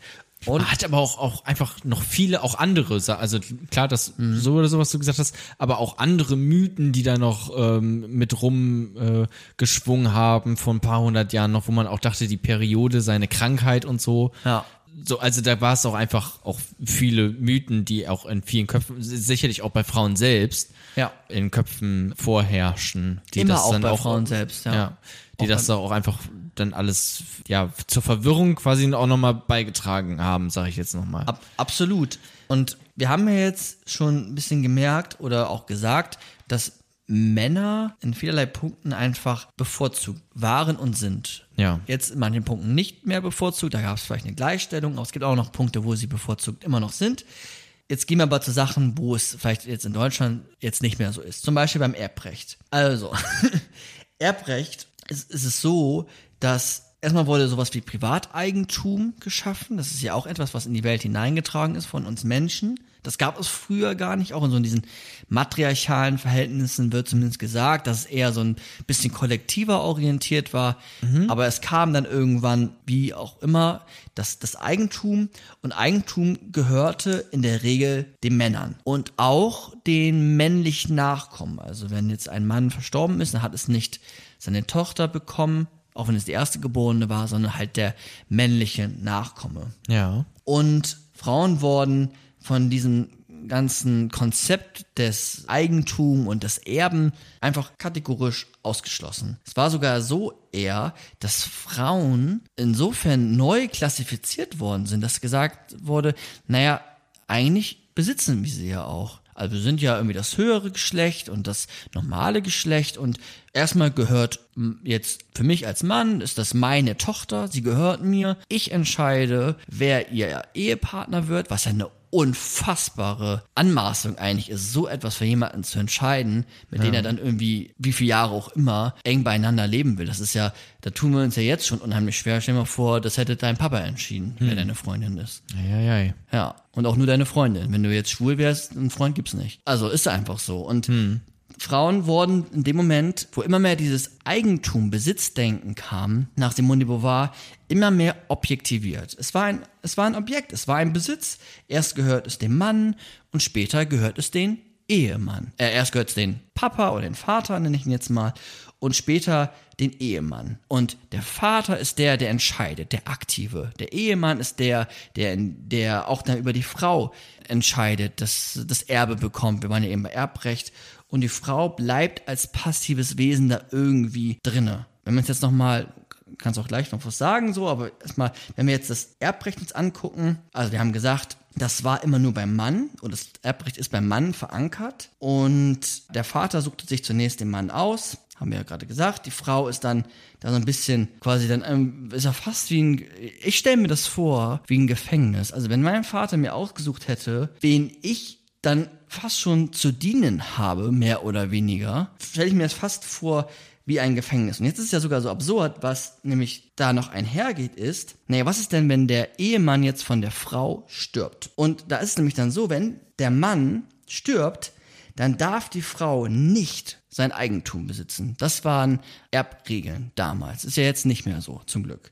Aber wenn der Mann stirbt, dann da, in Deutschland, wenn der Mann stirbt, dann darf die Frau nicht sein Eigentum erben, sondern in der Regel der Bruder des Mannes. Damit das Eigentum bei einem männlichen Geschlecht bleibt. Weil bei den Frauen ist gleich gefährlich. Was ist, wenn die irgendwie an die Macht kommen? Oh Jemine. Wo befinden wir uns eigentlich zeitlich gerade, ehrlich gesagt? Also, Bei den Erbrechtssachen, oh, oh, das würde ich sagen, ich weiß nicht, wann es angefangen hat. Ich weiß nicht, wann es genau geendet ist, aber in den 20ern ist es sicherlich erst geendet. Wann genau, kann ich dir nicht sagen. okay, aber das waren jetzt alles noch, um das auch mal einzuordnen, nochmal, äh, alles Dinge, die Simone de Beauvoir in ihrem Buch schreibt und quasi beschrieben hat. Ja, genau. So wie, wie, wie es vorher war. Ja, ja. Ja, okay. Und auch wie sich das Patriarchat entwickelt hat und immer stärker worden konnte. Weil wenn Frauen kein Eigentum besitzen konnten, auch wenn das jetzt vielleicht zu ihrer Zeit schon, schon leicht aufgelockert wurde, aber dass es einfach dieser Weg nachgezeichnet wird. Wenn Frauen kein Eigentum besitzen, sind sie ja immer in Abhängigkeiten von ihren Ehemännern oder von ihren Vätern. Und so konnten sie gar nicht in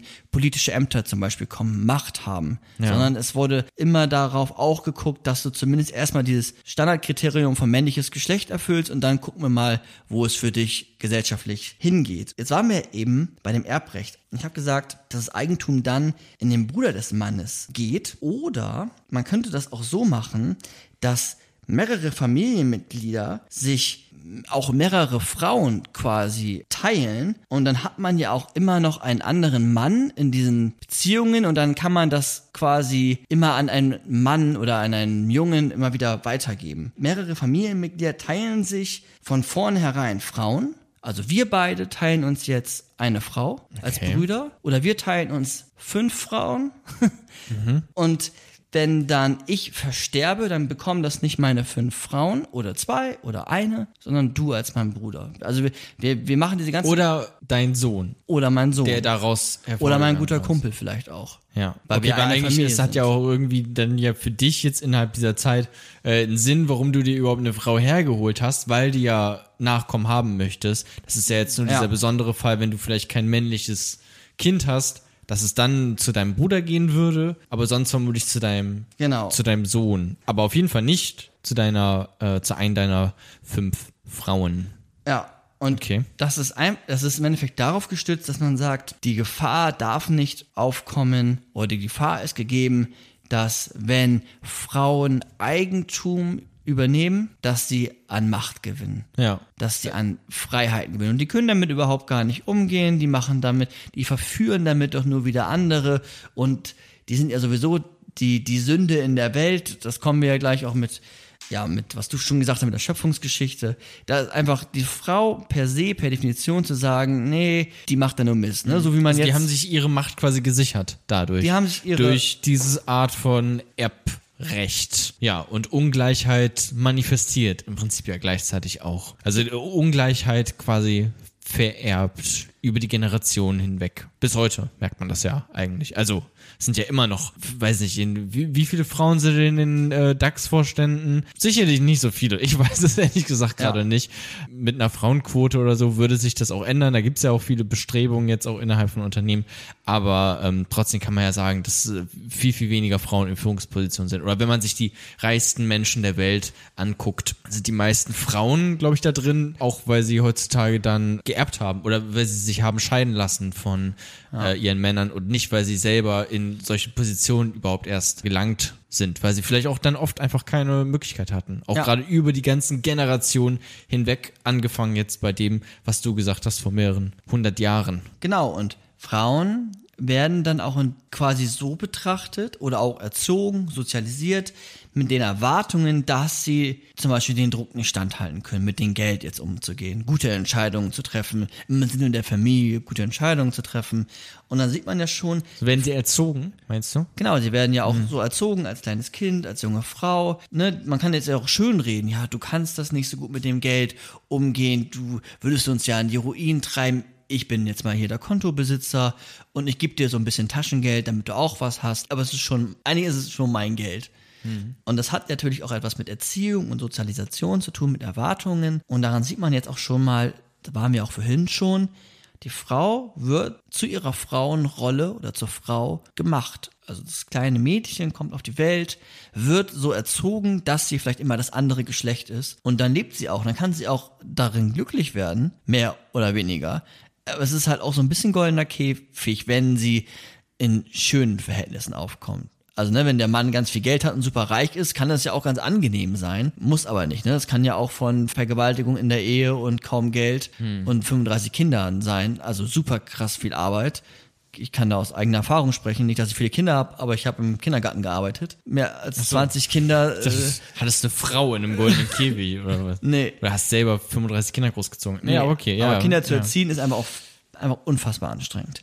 Weitere Mythen, die zur Verstärkung des Frauenseins beigetragen haben, finden wir unter anderem in der Religion, nämlich im Christentum. Aha.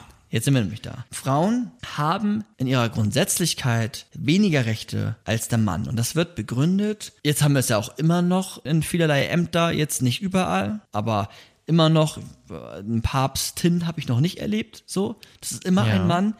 Und das ist darin begründet, so habe ich das zumindest verstanden, oder andersrum, Simone de Beauvoir hat es so erklärt, dass es mit der Erbsünde begründet wird. Was ist die Erbsünde? Die Erbsünde, oder kennst du die Erbsünde? Die Erbsünde ist äh, Befinden, das ist eine klassische Adam- und Eva-Situation, würde ich Ja. meinen, ne? Das ist die klassische E EAE-Situation. Das ist ein, ein AE-Vorfall, dass Eva ja, hat ich, ja ich bin mal gespannt, gespannt. hat ja unserem Adam, die hat dann einen Baum gesehen mit Äpfeln im Paradies. Da meinte Gott aber, Eva, Finger weg von dem einen fucking Baum da äh, mit den Äpfeln. Der, der soll mal genauso schlimm bleiben. Den habe ich hier im Mühe, äh, sehe ich ja Kleinstarbeit. Baum der Weisheit. Der Baum ich. der Weisheit. Ähm, ich will nicht, dass ihr ich will nicht, dass ihr Erkenntnis ähm, äh, dazu erlangt, sondern dachte sich aber Eva die Bitch.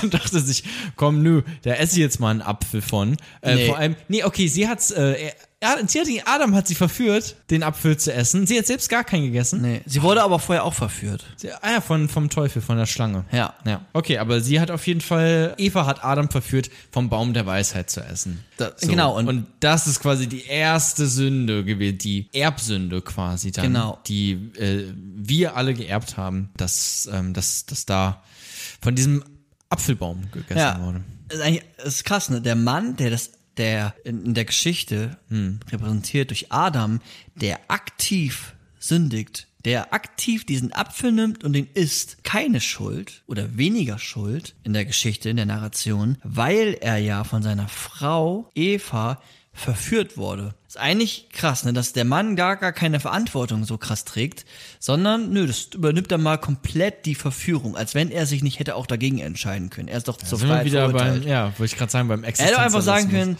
Eva, der sieht super lecker aus, aber nee. so, nein. Ja. Beißt du mal zuerst rein. Ja. Da- Das wäre auch nicht besser geworden jetzt im Nachhinein, aber genau. Und genau wie du es sagst, absolut richtig, die allererste Sünde ist im Endeffekt von Eva begangen worden, weil sie hat sich ja verführen lassen von der Schlange als Teufel und hat dann mit ihrer Hinterhältigkeit, und das kennt man ja immer noch, ne, was Frauen zugesprochen wird, sie verführen einen, sind so ein bisschen hinterhältig, so eine Hexe oder was auch immer. Ja, Ähm, so, es ist zickig, lästernd, zickig, ja. hinterhältig, ja, das sind von hinten in den, in den, in den Rücken mit Messer. So, die ganzen Au- Ausdrücke kennt man in seiner eigenen Klassischer Sprache. Ausdruck, von hinten in den Rücken mit dem Messer. Und- Wer kennt's nicht? Aber ja, ja, das ist schon Klischees, die in Frauen zugeschrieben wird. Genau. Und deswegen hat sie, trägt sie die Erbsünde. Jetzt ist es aber ja sogar so in der Geschichte, du hast ja quasi einen Mittelteil begonnen. Du hast den Anfang ja weggelassen, so ein bisschen. Nämlich, Die Entstehung, nämlich die Schöpfungsgeschichte an sich. Mal, da kann ich aber auch sagen. Okay.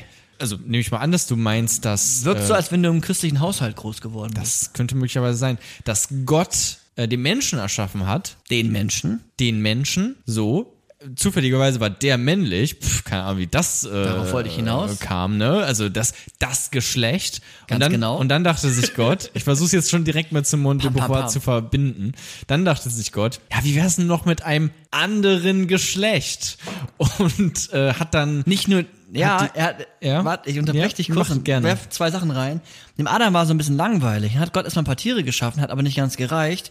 Dann dachte er die sich, und dann dachte er sich, glaube ich zumindest, sonst, Hm. ähm, auf jeden Fall war dem Adam langweilig und hat er ja, und dann kommst du ja gleich drauf, aus dem Adam jemanden anderes geschaffen, nämlich ein anderes Geschlecht zur Bespaßung von Adam. Nämlich, ja, die Frau aus genau. den äh, Rippen Ja. des Mannes. genau, Ja. Aus seiner Den Mann aus Ja. Lehm, Ja. glaube ich. Ja, und die Frau, Und- und eigentlich, wenn ich jetzt mal so drüber nachdenke, die Frau aus seiner Leiblichkeit und die Frauen wurden ja auch definiert ob, oft durch Leiblichkeit, nämlich durch Körperlichkeit, durch Gebären. Also die, da kommen wir nachher, ich sage immer, da kommen wir nachher noch drauf. Heute aber- auch immer, also so viel Sexismus ist ja das dann auch, ne? Frauen zu reduzieren auf ihre Leiblichkeit Ja. wäre dann ja, und die deswegen äh, zu benachteiligen, muss man auch dazu Ja, sagen. und auch den- Wäre dann ja Sexismus. Genau, und in ihrer Leiblichkeit ihren Zweck zu definieren. Mhm. Ja. Das ist, glaube ich, auch ganz entscheidend, dass der, der Zweck dann in ihrer Körperlichkeit definiert wird und nicht in etwas wie, ich kann ein DAX-Unternehmen Mhm. managen, sondern nee, du bist halt Mutter. Also das hat christlichen Ursprung. Das hat insofern christlichen Ursprung. Man kann das sicherlich auch theologisch anders auslegen. Und da gibt es auch Versuche. Nichtsdestotrotz kann man es nicht leugnen, dass es historisch so mehrfach von sehr großen katholischen Kirchen oder auch anderen ausgelegt wurde und auch immer noch wird. Und zu der Zeit hatte die, hatte die Kirche auch sehr viel mehr Macht, ne? Richtig. So, also das muss man dann vielleicht auch einfach dazu wissen, dass wenn die Kirche dann irgendwas gesagt hat, dass das andere, einen anderen, eine andere Wirkung hatte, äh, als es heute der Fall wäre. Wenn jetzt der Papst irgendwas sagt, ja gut, okay, wird irgendwo in irgendeiner katholischen Zeitschrift wird das gedruckt, aber ansonsten ist es jetzt auch eigentlich nicht mehr so wichtig. Aber damals war das ähm, schon das Nonplusultra quasi. Genau. Und in dieser Geschichte, in der Schöpfungsgeschichte, steckt ja auch schon so ein bisschen drinne, Eva wurde aus der Rippe von Adam geschaffen. Im Endeffekt ist dann der Zweck, und, und weil, weil Adam war ja so ein bisschen langweilig, da ist ja schon der Zweck mit drinne, dass die Frau für den Mann geschaffen worden ist und auch wieder in so einer Passivität. Also der Zweck der Frau ist für den Mann da sein, in so einer Immanenz. Das heißt, der Zweck der Frau ist schon in ihr drinne. Sie muss gar nicht sich entfalten, sondern sie entfaltet sich insofern, dass sie für den Mann da ist. Und Wenn wir dann die Existenzial, ich mach's gerade mit meiner Handbewegung, die existenzialistische Brille aufsetzen, ich führe deinen Gedanke fort, Ja. ähm, im Freestyle, das heißt ja, die Essenz kam vor der Existenz in diesem Ja. Falle. absolut. Ja, also es wurde erst gesagt, warum man eine Frau will und dann wurde sie erschaffen in dieser Schöpfungsgeschichte. Und das wurde dann sicherlich, also oder das wurde dann, so habe ich das jetzt Simone de Beauvoir verstanden, auch einfach auf, also diese Schöpfungsgeschichte angewendet auf konkrete, auf die konkrete Gesellschaft. Damals, heute, hat sich bis heute hin vererbt und daraus ist, ist das, das Patriarchat entstanden, wie wir es kennen. Ja, und der Frau wurde die Erbsünde zugeschrieben, ne? die Urheberin der ersten Sünde. Und dann wurde Sünde auch sehr schnell mit dieser Leiblichkeit, was du vorhin schon gesagt hast, gleichgesetzt, nämlich auch mit, mit Sexismus oder mit Sex an sich. Deswegen war es, oder kann man zumindest so deuten, dass Maria war ja Jungfrau. Ja. Sie war frei von der Sünde. Und Maria musste Jungfrau sein, damit sie nicht befleckt ist, nicht Sünde in sich getragen hat, damit sie ein Jesus schaffen konnte, der von Sünde befreit war. Jesus hat ja nie gesündigt. Jesus war ja schuldlos, ohne Sünde. Und das konnte sie nur, weil sie noch Jungfrau war. Also eigentlich ist es ein bisschen dumm von der Herleitung, weil sie eigentlich müsste sie ja durch die Erbsünde sowieso schon immer die Sünde in sich haben. Ich habe das aber jetzt so verstanden, dass Frauen per Definition sündig sind, spätestens dann, wenn sie mit jemandem Sex hatten, sind sie befleckt. Und deswegen musste, damit jemand auf die Welt kommt, der ohne Sünde ist, die Frau ähm, ja eine Jungfahn, Jungfrau Geburt. Nicht Jungfern. Ja, äh, musste das eine Jungfrau sein, die Maria. Ähm, und, und da sieht man, dass, dass so ein Bild der Kirche, es muss jetzt ja nicht dein persönlicher Glaube sein, wenn du uns gerade zuhörst, aber der, das Bild der Kirche verstärkt solche Grundannahmen und treibt sie auch voran und schafft auch eigene Regeln und Werte, um die zu festigen. Und die haben wir ja in, in Kirchen oder in Staatsformen, wo Kirchen Einfluss hatten und immer noch haben, gesehen. Und Männer denken sich dann ja auch irgendwie, ja, okay, geil, ich habe mehr Macht Ja. irgendwie dann. Dann kommt das zu so, solchen Sachen wie, wie, wie das Erbrecht, wie das halt geregelt ist. Und man, man äh, hängt dann auch daran, irgendwie die, die Macht zu festigen, die man hat. Und so ist das alles in, ins Rollen geraten quasi. Ganz im genau. Rollen geblieben. Ganz genau. Und Frauen und Männer, das haben wir am Anfang auch gesagt von der Stunde, die unterscheiden sich ja eigentlich biologisch kaum. Und erst durch die, durch die Erziehung wird dann die Frau zur Frau oder der Mann zum Mann. Also nicht nur Erziehung, aber jetzt als ein Beispiel von, den, Entwick von der Entwicklung eines Menschen. Wir sind ja alle im Fluss, wir sind im Werden, wir wissen nicht genau, wo es hingeht. Existenz und Essenz. Und das, das, das, das perfide ist ja im Endeffekt, dass bei Geburt Frau und Mann sind gleich und haben eigentlich auch gar keine großen Unterschiede. Also Männer und Frauen wollen beide explorieren, lernen, eine, eine Sprache sprechen und dennoch wird unheimlich stark unterschieden und auch da ja schon ein Rollenbild konstruiert. Das habe ich ja vorhin auch schon mal gesagt. Aber Jungen werden zunächst einmal, wenn wir jetzt uns nochmal Kinder angucken, von der Mutter äh, zum Beispiel gerne mal entfernt. Sei ein Mann, geh raus, sei stark. Und, und Mädchen werden eher so ein bisschen behätschelt, bemuttert. Man hat schnell eher mal Angst um seine Tochter. Wenn der Junge klettern geht, das sind jetzt auch normal einfach ein paar Beispiele, aber wenn der Junge klettern geht, dann sagt man, ja, sei, sei mutig, mach weiter, höher hinaus, sei, sei stark. Und wenn das Mädchen klettern geht, oh, äh, Celine, sei, sei bitte vorsichtig, ich, ich helfe dir, ich, ich, ich komm gleich, ich fall nicht runter. Und wenn, wenn Adrian noch, hoch, noch länger in diesem Theatervoice äh, ja, ja. Ne? Und wenn, wenn Adrian hochklettert, dann pam, pam, pam. Und Adrian ist dann in dem Moment dann, ich weiß, ich kenne gar keinen Adrian, ist dann auf jeden Fall der Aktive. Er geht raus in die Welt, er klettert den Baum hoch. Ja. Und das Mädchen ist schon da, schon in Schon ihrer. wieder das Passive. Sie will explorieren, sie will raus, aber sie wird zurückgehalten und wird ja, ja, mh, Hm. ein bisschen vorsichtiger. in der Erziehung. Ja, für, mit, mit einer versüßlichen Stimme wird zum im Besonderen zum, zum Mädchen gesprochen. Es werden vielleicht eher mal die Haare frisiert oder ich im Kindergarten habe erlebt, dass Mädchen mit schönen Kleidern kamen in den Kindergarten. Das ist ja nicht daran auszusetzen für mich als Pädagoge. Nur das Problem ist, wenn die Eltern sagen, naja, aber du passt schon auf, dass das Kleid nicht dreckig wird. Und dann kann ich nur sagen, naja, ich passe auf, dass ihr Kind spielt. Und wenn es dreckig wird, dann wird es dreckig. Und wenn es kaputt geht, dann geht's kaputt. Ziehen sie andere Sachen an. Also was ist das denn? Ich verbiete doch jetzt nicht Emily mit ihrem schönen Kleid auf den Baum zu klettern. Ich sag höchstens Emily kletter höher Ja. und gib Vollgas. Und wenn, wenn, du- wenn du so lange Spaß hast.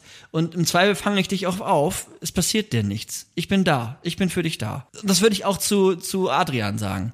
Und er könnte von mir auch ein Kleid anhaben. Also, Aber viele andere würden das nicht machen. genau. Und, dann trägt sich das ja auch bis ins Erwachsenenleben hinein. Da würde ich jetzt auch, also ich komme ja aus der Medienbranche und da habe ich zumindest auch schon öfter mal gehört, dass das schon bei Frauen so ist, wenn jetzt zum Beispiel gesagt wird, hier komm, wir haben hier eine Moderationsstelle frei, ähm, willst du das vielleicht machen, dass dann Frauen eher auch nochmal weil sie dann auch vielleicht so erzogen worden sind, ja, weiß nicht, ich weiß nicht, ob ich das so gut kann und so und fragst so irgendeinen Kerl, irgendeinen Robert, dann sagt er sofort, ja klar, moderiere dich dir weg hier. Die baller so, ich weg, ja. Weißt du? Ich glaube, da sieht man das auch. Also da, und auch natürlich dann zu betonen gleichzeitig, dass da dieser Grundstein in so einer Art von Erziehung dann liegt, die wiederum aus daher kommt von dem, was wir vorhin alles besprochen haben. Genau, und es geht ja auch weiter. Also, ich möchte jetzt nicht ein Schwarz-Weiß-Bild malen, dass Männer und Frauen alle notwendigerweise so erzogen werden. Nee, nee, aber das sie nicht, wurden aber- früher und auch in anderen Gesellschaftsformen auch stark wirklich so erzogen, wie Simone de Beauvoir es beschreibt. Tendenzen sind das und ja, es was sind, wir hier so, genau, und sonst sind es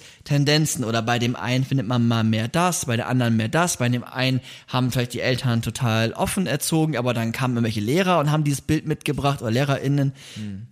Man, man findet es einfach. Zum Beispiel auch, dass, naja, warum spielen Frauen mit Puppen eigentlich? Kann man sich ja mal überlegen. Es könnte ja auch eine, äh, du überlegst gerade tatsächlich. Ja, ich überlege tatsächlich. Ja, du kannst mir auch direkt sagen. Ich weiß nicht, weil sie ja auch irgendwie auf Puppen auf, aufpassen oder so. Hat das auch was, was Passives in dem Sinne? Ja, es hat da vielleicht sogar leicht etwas Aktives. Sie passen nicht auf Puppen auf. Und wenn man gut auf Puppen aufpasst, kann man ja als Frau auch gut auf Menschen aufpassen. Vielleicht auf Kinder. Vielleicht wird man schon als Kind vorbereitet, besonders gut zu Vater, Mutter, Kind zu spielen, auch wenn Jungs dieses Spiel unheimlich gerne spielen, ne? Aber wenn es befeuert wird von, nehmen wir jetzt mal Eltern in dem Fall, dann Genau, das bevor, also es ist ja nicht schlimm, auch mit Puppen Nein. zu spielen, auch Nein, für nein. Frauen nicht. Nee. Oder auch, weil das ist ja auch einfach so, das Erste, was man irgendwie, wozu man äh, Kontakt hat, sind ja die eigenen Eltern. Genau. So, und dann, also wir alle haben Vater, Mutter, Kind oder sowas gespielt. Ne? man, man spielt das nach, was man dann was auch man kennt. So. verarbeiten möchte, was man kennt, ja. Genau, so. Und ähm, deswegen ist das ja auch naheliegend, aber klar wird es auch befeuert, indem man sagt, hier komm, ich habe hier Puppen für dich oder hier, ich kaufe dir jetzt extra nochmal, auch wenn du es gar nicht danach gefragt hast, ich kaufe dir jetzt direkt mal hier so einen kleinen äh, Kinderwagen, äh, so einen Spielzeugkinderwagen, den du dann immer mitnimmst und deine eigene kleine Babydoll hast. Was wie gesagt nicht schlimm ist, aber das zu befeuern und quasi aktiv zu sagen, okay, diese Person, weil sie weiblich ist, bekommt das und diese Person, weil sie männlich ist, bekommt das nicht. Das auch anscheinend kommt es nicht. Das habe ich im Kindergarten jetzt auch wieder auch oft erlebt, dass Eltern sagen, naja, mein Sohn, der spielt schon nicht mit der Schminkenke, das wissen sie schon. Weil wenn du das zu dem sagen würdest, der soll das auch machen, dann Ja. wäre es ja auch nicht problematisch. Ne? Ja. Aber Frauen, Dann würdest du ja allen Leuten sagen, bitte seid dazu befähigt, auf Kinder aufzupassen. Ja. Im Prinzip später. Aber wenn du das nur den Frauen sagst, dann sagst du auch gleichzeitig, okay, die passt auf Kinder auf und der hier ist bitte im DAX-Unternehmen äh, oberster äh, Unternehmensführer. genau, und, und wenn man einer Person ranträgt, dass es im Endeffekt schon eine Vorbereitung ist für ein späteres Leben, dann macht man zweierlei. Man definiert ihre Rolle, Ja. in dem Fall, dann vielleicht als Mutterrolle. Man selber sieht als vielleicht als kleines Kind dann noch die eigene Mama und, und macht das dann auch noch mal gerne, na, gerne nach. Gleichzeitig, wenn man aber ein Kind oder einen jungen Erwachsenen oder einen Jugendlichen, wie auch immer, ein, ein Ziel, einen Zweck vorgibt, naja, was macht man dann auch? Man entscheidet für das Kind. Das heißt, wenn man immer wieder zu einem kleinen Mädchen sagt, na, du wirst aber schon mit 18 heiraten und dann haben wir da einen guten Mann für dich und du wirst Mutter kriegen, dann muss das Kind sich keine Gedanken machen über die Zukunft, muss keine Entscheidungen treffen und fällt langsam in so eine Passivität hinein. Und dann ist es kein Wunder, dass es irgendwann für eine 20-jährige Frau, wenn das jetzt angenommen so starr wäre, ist es natürlich auch schwierige Entscheidungen zu treffen, wenn man nie oder weniger existenzielle Entscheidungen treffen musste. Wenn man nicht selbst die Entscheidung treffen musste, wer mein Partner ist, welchen Beruf ich haben will, weil ich habe nur einen Beruf, das ist Mutter sein, dann es fehlen einfach dieser Erfahrungsschatz von Entscheidungen treffen. Wenn man so erzogen Ja, wird. genau. Okay. Man kann natürlich auch als Mann, äh, da gibt's auch viele Starrheiten, aber es geht ja jetzt um die Frau. Und wenn es so ist, dann ist es natürlich unheimlich schwer. Und mal finden wir diese Erwartungsstruktur, diesen Mythos, mal diesen Mythos. Ähm, wir haben ja jetzt schon, mehrere, aber wir sehen auch diese Unterschiedlichkeit im sozialen Geschlecht so langsam. Ne? Also der Junge, jetzt du, Jona, du bist, du bist echt tapfer. Du, bist- du bist mutig, so wie unsere Katze, haben wir ja auch gesagt. Ne? Die ist tapfer, die ist mutig, trägt Verantwortung, die ist aktiv. Von unserem trifft Logo, meinst du? Genau. Wobei ich sie eigentlich irgendwie immer als Frau sehe. Ich weiß auch, ich habe noch gar keine Gedanken über das Geschlecht gemacht. Also eine Katze ist eine Frau, ne? Aber eigentlich schon, ja. Aber auf jeden Fall ist beides. In diesem Fall bei bei der, uns. ja, irgendwie schon. Ähm, ja. Der Mann als das tapfere, mutige, aktive, Verantwortung, Entscheidungen machen, erobern, Held sein, Ritter sein. Das kennt man auch irgendwoher, ne? Mhm. Ja, Frau, Frauen ansprechen, so. Frauen ansprechen, da, genau, das habe ich auch aufgeschrieben. Aber auch sowas wie, naja, guck dir mal Heldengeschichten an.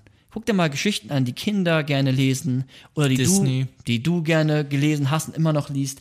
Dann sind es oft die Prinzessinnen, die eingesperrt sind, die passiv sind, die auf den Retter warten. Auf den Retter? Naja, auf den Mann. Ja. Es gibt nicht, und es kommen immer mehr, aber es hat lange gedauert, bis es Geschichten mit starken Frauen gab. Merida, glaube ich, ist ja auch Disney, ich glaube, die ist relativ stark gezeichnet, oder das neue Rapunzel. Na gut, ich kenne mich jetzt auch nicht so perfekt Frozen. aus. Frozen auch. Ja, ist jetzt nicht mehr wie Aber trotzdem- Ariel, die irgendwie alles wegschmeißt, nur damit sie irgendwo ähm, in Atlantis oder so da mit irgendeinem Typen zusammen sein kann. Ich weiß nicht mal ganz genau die Geschichte, aber irgendwie so ist das doch. Ja, die, die klassischen starken, also sowas wie Schneewittchen oder ich weiß auch nicht genau, aber es gibt immer diese, bei, bei Schreck wartet ja auch die Prinzessin, gut, da wird es auch immer aufgebrochen, aber es sind ja diese klassischen Märchengeschichten, die da ja auch ein bisschen kari, kari, kari Kar karikatisiert. Kariti kar karo karikatisiert. schneiden wir raus, schneiden wir nicht raus. ähm, im Endeffekt haben wir aber bei diesen Heldengeschichten das Bild weitergezeichnet von passiv und aktiv, Ja. von Mann und Frauen. Und Don Röschen wird geweckt aus dem Schlaf von einem Typen. Genau, ja, perfekt. Und junges ju- oder junge Mädchen, wenn sie auf die Welt kommen, mit angenommen mit solchen Erwartungen, mit solchen Geschichten, mit Narrationen, mit Kultur konfrontiert werden, dann sehen sie vielleicht auch irgendwann das, was sie vielleicht auch nicht wollen. Das kann ja auch kommen. Die merken irgendwie, warte mal, meine Mutter, die ist ja auch immer nur zu Hause. Ist die auch eingesperrt? Hm, mein Vater, der ist ja draußen, der ist ja aktiv, der erlebt wahrscheinlich Abenteuer. Es kann auch sein, dass der Papa überhaupt keine Abenteuer erlebt, sondern auf dem, wo auch immer arbeitet, aber dieses Bild ist ja erstmal irgendwie da. Mama ist zu Hause, sie ist irgendwie in ihrer Passivität, sie ist für die Kinder da, aber der Papa, der ist draußen, der erzählt Sachen, der bringt vielleicht mal, wenn er irgendwie Hafenmitarbeiter ist, bringt er etwas von, aus anderen Kulturen mit, da ist irgendwie was Spannendes, was Aktives, was Abenteuerliches. Und diese Narrative, Die Frau ist, um, um bei dem Märchen zu bleiben, quasi in ihrem Schloss und ganz wunderhübsch, aber. Genau. Also auch dieses körperlich, ob wieder auf diese Körperlichkeit auch sehr stark bezogen. Ja, genau. Und da, und da gab es ja auch äh, empirische Forschung zu, dass Frauen eher sagen, oder viele Frauen eher sagen, ich wäre gerne ein Mann, ich möchte gerne ein Mann sein. Äh, Ich habe das im Kindergarten erlebt, dass ein kleines Mädchen zu mir gesagt hat, oh Micha, ich wäre gerne ein Mann. Ich gefragt, warum? Ja, ich möchte gerne Fußball spielen. Ne, und dann habe ich mit, what? Und dann habe ich mit ihr das Gespräch weitergeführt. Im Endeffekt waren wir am Ende auf dem Fußballplatz. Aber, aber du hast diese, diese Gedankenstrukturen da ja drin.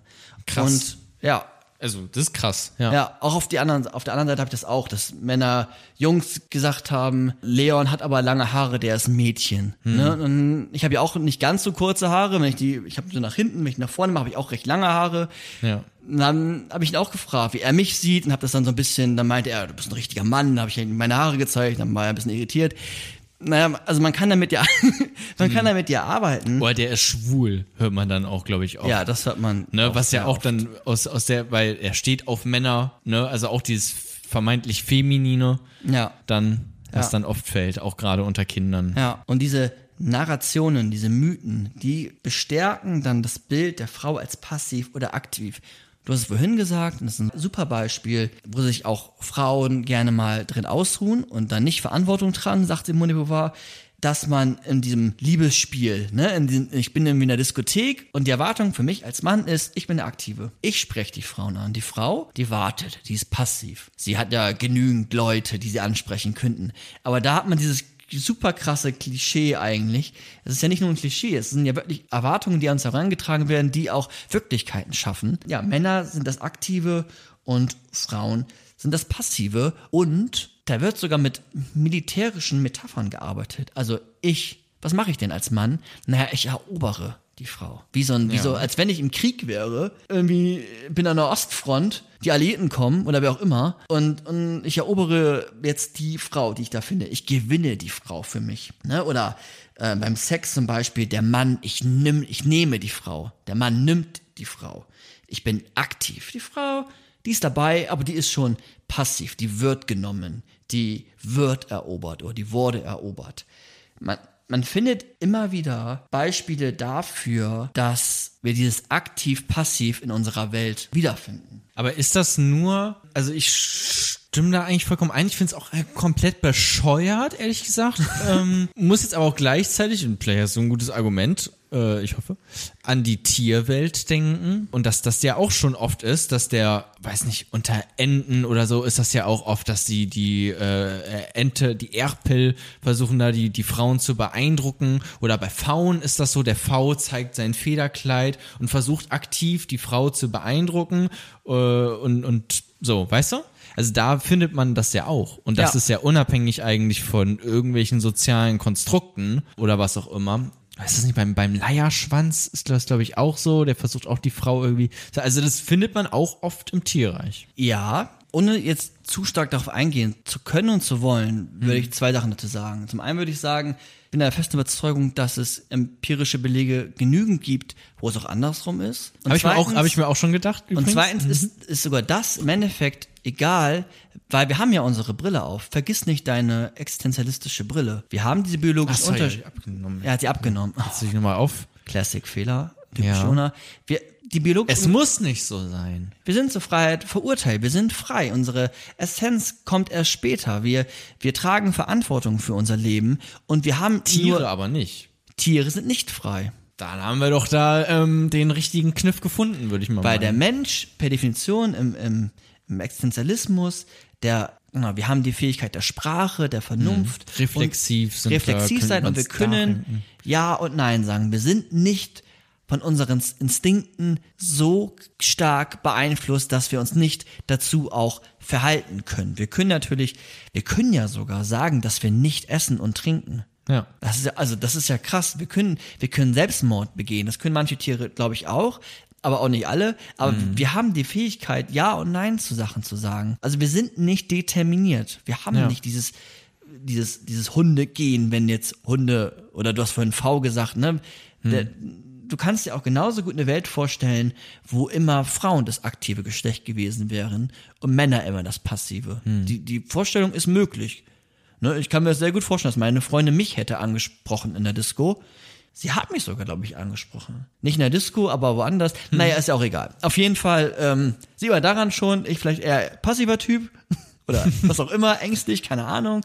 Und ja, also alleine durch die existenzialistische Stimmt, Brille, wir können uns verhalten. ja, passt dieses, würde dieses Argument nicht klappen. Selbst wenn das so wäre, selbst wenn, gehen wir mal aus, äh, du bist ein V und ich bin V und äh, die Pfauen sind die neuen Menschen. Ähm, selbst wenn das so wäre und es wäre quasi in unserer Natur, dass ich eigentlich, weiß nicht, vor tausenden Jahren oder sowas, habe ich immer noch so mein Kleid ausgefahren und habe versucht, die Frau zu beeindrucken mit meinem Federkleid, dass das ja jetzt einfach nicht mehr so sein muss, weil wir ja reflexiv darüber nachdenken können und ein Bewusstsein haben und Pfauen sind, wollte ich jetzt gerade sagen, äh, quasi was, was Menschliches Genau. äh, haben. Und wir, wir, wir können uns entscheiden und wir sind de facto auch einfach andere Lebewesen als keine Ahnung, sind das Gottesanbeter, die den Mann nach äh, dem Sex töten Essen, ne? oder essen? Ja, also ich Ja. meine, wir sind halt keine Gottesanbeter, wir sind kein V und es kann immer da dann biologische Begründungen haben, dann sollte man einen Naturwissenschaftler fragen.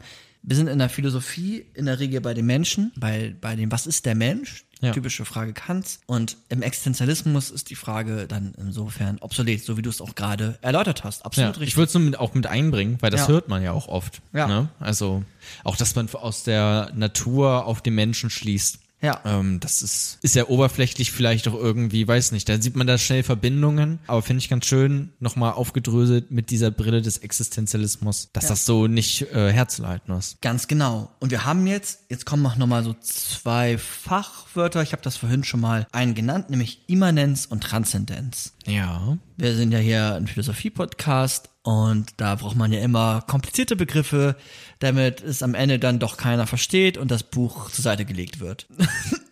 Also ich finde auch Simone de Beauvoir ist nicht immer ganz einfach geschrieben. Aber dafür sind wir ja da, Dafür sind wir ja um da. das ein bisschen leichter Ja. zu gestalten. Wir haben nämlich nach Simone de Beauvoir, oder wir hatten jetzt eben gerade verschiedene empirische Belege, wie wir so die, das Werden, das Schaffen, der Entwurf, der vorgefertigte Entwurf der Frau ge- nachgezeichnet haben. Ne, die Werdung der Frau, was sind Frauen, welche Erwartungen werden da Frauen herangetragen, da haben wir jetzt gerade schon verschiedene äh, Mythen und, und Fakten klären können. Ne? Und die Unterschiedlichkeit aufgemacht von passiv und aktiv und dass das Menschenbild oft eigentlich gerne auch ein Männlichkeitsbild war oder ist und dann auch die Weltsicht so ein bisschen von der Sicht des von der Sicht des Mannes vollzogen wird, also in der Sicht von Erwartungen oder von quasi so einer Erkenntnisbrille, dass Frauen sind so und so und so sehe ich dann auch die Welt. Also die Weltsicht ist so ein- ist sehr stark männlich konnotiert, hat viele männliche Bedeutungen oder Nebenbedeutungen. Ja. Zum Beispiel das mit passiv-aktiv, was wir hatten mit den Puppen und den kleinen Kindern und den mutig sein, nicht mutig sein. Und jetzt haben wir bei der Frau nämlich die Immanenz und bei den Mann die Transzendenz. Immanenz ist für Simone de Beauvoir jetzt so definiert, dass sie sagt, die Frauen sind in ihrem Sein immanent. Der Zweck der Frau ist in jeder Frau schon angelegt. Also das beobachtet sie. Ne, das ist jetzt nicht, dass sie das will, sondern das beobachtet sie, dass das gesagt wird, dass der Zweck der Frau in jeder Frau angelegt ist, nämlich in ihrem Körper, und der Zweck darin erfüllt wird, dass sie eine Mutter ist.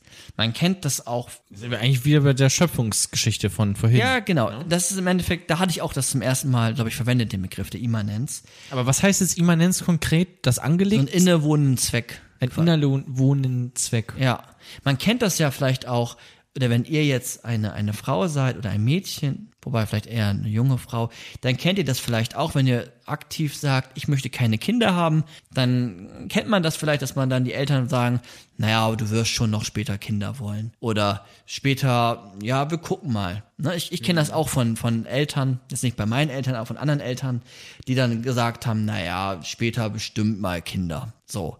Und das wird in der Regel immer bei der Tochter gesagt. Nicht unbedingt bei, den, bei dem Sohn, sondern bei der, bei der Tochter. Ja. Und Wegen dieser Immanenz. genau, wegen diesem innewohnenden Zweck, Frauen wollen doch schon Mutter werden. Die haben doch dann kein erfülltes Leben, wenn du nicht Mutter bist. Ach so, du willst bei uns arbeiten und du bist 22. Oh, du wirst ja noch Mutter. Mm, Schwangerschaft, dann müssen wir dich bezahlen. Wir stellen dich mal nicht ein, wir stellen mal den Jona ein. Du als Frau denkst dir, ja Digga, Jo, Diggi, ich will keine, ich will keine Kinder haben. Dann wieder der Arbeitgeber, na, aber ist doch dein innewohnender Zweck. Äh, du bist als, du bist doch, du bist doch eine Frau. Und, und, ne? Aber bei Männern nicht. Genau. Obwohl Männer genauso gut Kinder kriegen. Äh, also, wait a second. Ähm, ja, auf Kinder auch aufpassen können dann. Oder auch im Vaterschaftsurlaub. ja, sie sind auch heute. Eltern, so. Auch Elternzeit Ja. sind Ja. auch weg dann. Also das ist im Prinzip egal, aber da denkt man dann vielleicht nicht direkt. Genau. Auch heute noch. Ja, richtig. Und jetzt ist es im Vergleich zur Transzendenz so, dass die Transzendenz das ist, was auch der Existenzialismus definiert, nämlich die Existenz geht der Essenz voraus. Also bei der Transzendenz geht es um Individualität, um Weltgestalten, um den Entwurf gestalten, um aktiv zu sein. Also ich gehe aus mir selbst heraus. Ich habe keinen innewohnenden Zweck, sondern ich bestimme selbst, wo ich hingehe. Ich habe eine Selbstverwirklichung, ein offenes Ende. Ich weiß nicht, ob ich Vater werden möchte oder nicht. Als Frau, jetzt, ne, wenn man jetzt bei den Arbeitgebern das bleibt, es ist ja zum Glück jetzt, dass man das einfach da auch lügen darf und das verneinen, dass die Arbeitgeber das gar nicht fragen dürfen, ob ich schwanger werden will oder nicht. Aber dem Mann wird das eigentlich überhaupt, also das wurde vorher auch nicht gefragt. So, der, der kommt auf die Arbeit, egal ob der jetzt ein Kind bekommt oder daran teilnimmt oder nicht. Weil das nicht gefragt wird, weil man davon ausgeht, dass der transzendent ist. Genau. Dass ihm quasi der gesamte Horizont frei und in, in seinen unendlichen Weiten zur Verfügung steht. Ja. Aber die Frau ist immanent, sie Ja. ist beschränkt, im Endeffekt dann, da geht's hin, die Reise, äh, Mutter zu werden. Ja. Okay, das war eine Beobachtung von Simone de Beauvoir, dass Genau. das so auch aufgeteilt wurde. Und die Beobachtung geht noch weiter, dass sie sagt, als letzten Punkt in diesem Kapitel, Ja. dass die Frau in ihrer Immanenz lebt, aber der Drang zur Transzendenz ist, so habe ich das zumindest verstanden, dennoch in uns ja angelegt. Also Kinder Ja. wollen ja auch explorieren, Frauen wollen auch mit, mit 30 noch eigentlich die Welt erleben, fahren dann aber in diesen Rollenerwartungen und transzendieren sich durch ihren Mann im Zweifel oder ganz gerne durch ihre Kinder. Oh, ich wollte gerade sagen. Ja, ja. Wenn dann die Mutter irgendwie sagt, komm, jetzt wirst du mal die Ballerina, die ich nie war oder so, ne? Ja, oder du wirst die Ärztin, die ich immer werden wollte.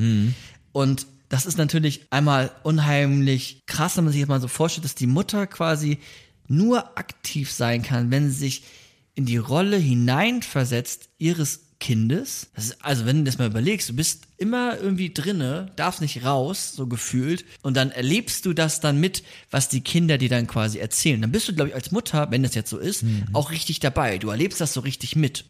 Wenn jetzt das Kind Ballerina geworden ist, die, die Tochter oder wer auch immer, der Sohn. Ja. Das ist der eine Punkt. Der andere Punkt aus pädagogischer Sicht, was ist das eigentlich für eine Belastung für das Kind, der transzendente Motor für die Mutter zu sein? Oh, stimmt. Ja, gute Beobachtung. Also, das habe ich auch gedacht. Also, wie ist denn das jetzt, wenn ich jetzt eine mal muss also jetzt muss ich meine Mama wollte Arzt werden oder Ärztin werden. Jetzt, jetzt muss ich Arzt werden, damit ich und ich liebe meine Mutter. Hm, sonst enttäuscht sie ja, genau, und dann, enttäusche ich meine Eltern und dann habe ich auch Druck da, da dass meine dass ich ich schuld doch meinen Eltern auch was und dann will ich das vielleicht auch, aber das macht dann wieder Druck mit mir und dann geht's mir irgendwann schlecht und dann was Mhm. auch immer, bin ich habe ich Depression, keine Ahnung.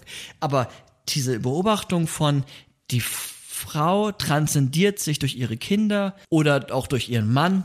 Aber ich glaube, wenn die erstmal Kinder haben, eher durch die Kinder, kann ich mir vorstellen. Das fand ich noch eine, eine starke Beobachtung. Ja. Und ja, das war jetzt erstmal das, das Wichtige, dass das andere Geschlecht oder auch, wir haben ja auch gemerkt, dass da eine Rangordnung drin ist. Der Mann als das Normale, die Frau als das andere, das andere als das, was auch weniger Rechte, weniger Freiheiten hat, das zweite Geschlecht ist.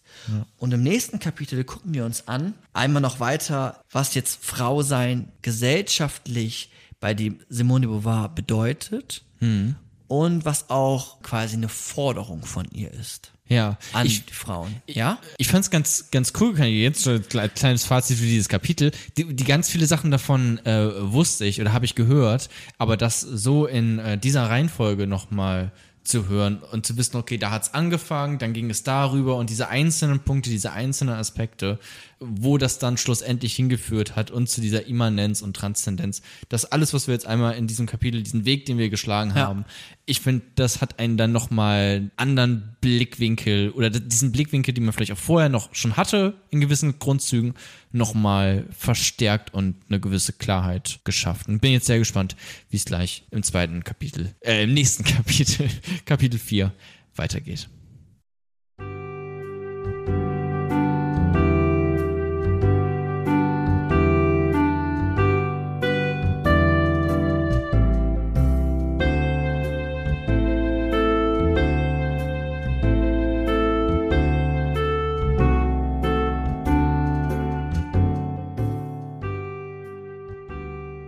Kapitel 4 Gesellschaftliche Forderungen und ein Fazit.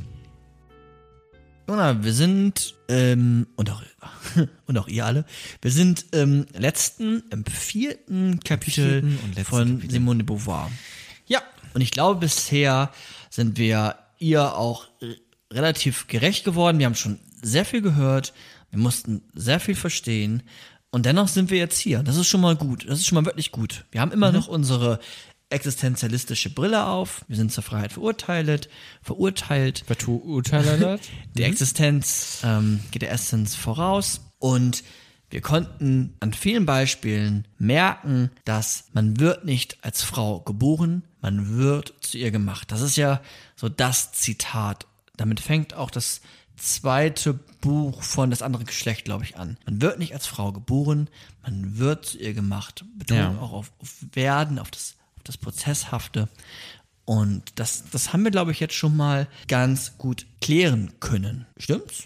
Ja, ja, habe ich ja im Prinzip im letzten Kapitel jetzt noch am Ende kurz zusammengefasst, wie ich das so, wie sich das sinnig alles zusammengeschlossen hat. Ganz genau. Und für sie hat es nicht nur bei der Beobachtung, und da hat es nicht aufgehört, es war nicht, ist nicht rein deskriptiv, ihr Denken, sondern es hat auch einen normativen Aspekt, also wie wir vielleicht auch etwas verändern können, wie etwas sein soll. Und grundsätzlich ist zunächst einmal zu sagen, dass Frau sein erst einmal im Besonderen im rechtlichen, aber auch in dem wirklichen Miteinander von Menschen definiert ist als Menschsein. Und Menschsein definiert ist im Sinne des Existenzialismus. Ne? Das ist erstmal wichtig. Natürlich wer- werde ich als Frau im Sinne des biologischen Geschlechts geboren, aber daraus lässt sich nicht das und das rechtfertigen, sondern ich bin als, wie äh, Fred gesagt hatte, am Anfang von den Zuhörer, äh, von den ZuhörerInnen, dass wir als Mensch geworden, als, als Mensch im existenzialistischen Mit Sinne. dieser Transzendenz und nicht mit der, was war das andere? Immanenz. Immanenz. Genau. Immanenz. Finde ich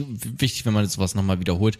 Kann man Ja. sich besser merken, habe ich selber schon wieder schnell vergessen. Immanenz, Äh, Ja. Transzendenz. Nee, nee, dass wir alle eine, eine Transzendenz äh, innewohnen. Genau. Und sie will jetzt nicht, dass die Frauen oder die Frauen wollen nicht im Sinne Simone de Beauvoirs ja, jetzt sein äh, wie die Männer, denn auch Männer haben ja Erwartungen und Zwänge, die irgendwie Ja. vorherrschen und aber auch natürlich Macht und, und was auch immer. Aber wir wollen uns nicht sein wie die Männer, sondern wir wollen uns unserer, oder sie will aus ihrer Passivität heraus, aus ihrer Immanenz heraus in eine Aktivität, in eine Transzendenz und in einer Gleichstellung. Deswegen kann man auch bei ihr sagen, es ist ein Gleichheitsfeminismus. Es gibt diese beiden Geschlechter, doch die sind gleichgestellt und im, erst, im ersten Schritt erstmal gleichgestellt vor dem Gesetz. Ja. Komplett gleich. Wahlen beide. Bundeskanzlerin kann Mann und Frau werden. Ja.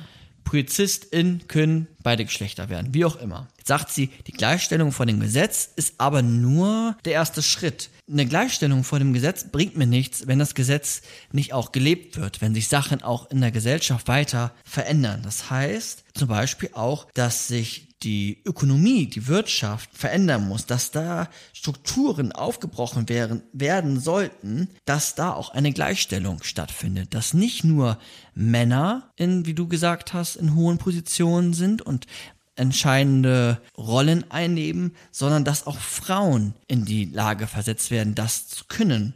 Und da fängt es an, Frauen nicht mehr, dass, oder dass Frauen nicht mehr finanziell abhängig sind von ihren Ehemännern zum Beispiel, von ihren Männern, sondern dass sie in eine finanzielle Unabhängigkeit bekommen, dass sie auch eine gute Bezahlung bekommen, dass sie vielleicht auch eine Bezahlung bekommen für, für den Haushalt, dass sie, wenn sie das machen wollen, ne, dass sie aber auch jetzt in der freien Wirtschaft, so wie sie ja auch gearbeitet hat, ähm, Aufstiegschancen haben, dass sie ähm, Also so, ein, so, ein, so eine Frauenquote vielleicht auch als, als Thema, was ja immer diskutiert wird, äh, als so eine Art Brecheisen, um diese Strukturen erstmal aufzubrechen. Das könnte ich mir vorstellen, würde sie jetzt erstmal nicht verneinen. Ja, als Brecheisen absolut. Also es geht wirklich um Gleichstellung. Nicht um eine Bevorzugung der Frau oder eine Bevorzugung des Mannes, sondern die sollen gleichgestellt werden. Also gleiche Bezahlung, gleiche Aufstiegsmöglichkeiten, gleiche Selbstbestimmung. Selbstbest der Mann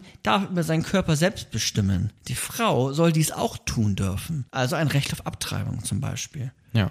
Eine Selbstbestimmung der Frau. Natürlich nicht abtreiben, wenn da irgendwie schon ein Lebewesen ist, was irgendwie Schmerzempfinden hat, sondern jetzt auch abtreiben, so wie wir es auch in Deutschland erlauben. Damit, das möchte Simone de Beauvoir, dass wir, dass Frauen das selbst entscheiden können, was mit ihren Körpern äh, passiert. Dass wir auch unsere Sprache dahingehend verändern, dass dieses patriarchale Gebilde, was einfach von Mythen und Fakten, von Narrationen, von Erzählungen immer weiter in unsere in unser Erkenntnisapparat also in unsere Vernunft, in unseren Verstand hineingerutscht ist, dass wir ganz viele Begriffe haben für etwas, immer mit einer männlichen Note. Als zum Beispiel, da ma- macht sie nun, da sagt sie nicht viel zu, das ist jetzt der Bereich des Genderings, da Ja. sagt sie nicht viel zu, aber sie sagt, Sprache schafft Wirklichkeit. Und wenn ich sage, der Arzt, der Polizist, der Bundeskanzler, der Fußballer, dann ist das die Norm. Ja. Und auch wenn Frauen das dann auch werden können, naja, dann sind sie scheinbar wieder nicht die Norm, dann sind sie die Ausnahme. Das andere Geschlecht, das andere, die können auch eine Polizistin sein. Aber die Norm ist schon der Polizist, Ja. der Arzt. Und das schafft natürlich was. Das schafft Vorbilder. Das heißt, eher Männer wollen ein Arzt werden als Frauen zum Beispiel, wenn man nicht da seine Sprache ändert. Man, man denkt ja dann auch, ich werde ja jetzt nicht die eine äh, weibliche Bundeskanzlerin werden, so, weil man ja auch, man sieht ja, wie gering da die Wahrscheinlichkeit dann ist, wenn ich jetzt eine Frau bin und sehe, okay, da sind 99 Männer in der CDU und eine Person davon ist eine Frau, dann denke ich mir, okay, okay, anscheinend geht das irgendwie, ne? Aber ähm, what are the odds quasi? So, also die, die Wahrscheinlichkeit ist ja nicht so hoch, wenn man, wenn man das dann so ähm, jetzt auch. Genau, und dann ist es ihr wichtig, dass man sagt, Sprache schafft Wirklichkeiten. Also Sprache ist ein ganz starkes Instrument, was wir immer wieder verwenden. Das macht ganz viel mit Menschen. Na, wenn jetzt Jona und ich in einer Familie groß geworden sind, sind wir ja in der gleichen. Und meine Eltern würden immer zu mir sagen, Micha, du bist der Tollste, du bist der, der Beste. Und Jona und ich wären fast gleich gewesen. Und sie hätten zu Jona immer nur gesagt, nur mit der Sprache, dass er ein Vollidiot ist und nichts kann. Dann wäre aus Jona etwas wirklich mehr, die Wahrscheinlichkeit wäre immens hoch, dass aus Jona wirklich etwas geworden ist, der hohe Selbstzweifel hat, der am Ende vielleicht sogar noch Angststörungen hat, der depressiv ist, weil Sprache etwas mit ihm macht. Jona geht es gut. Ja. Das, das ist das Schöne, dass, dass die Sprache da äh, Früchte tragen konnte. Doch, doch Ja. Sprache schafft Wirklichkeiten.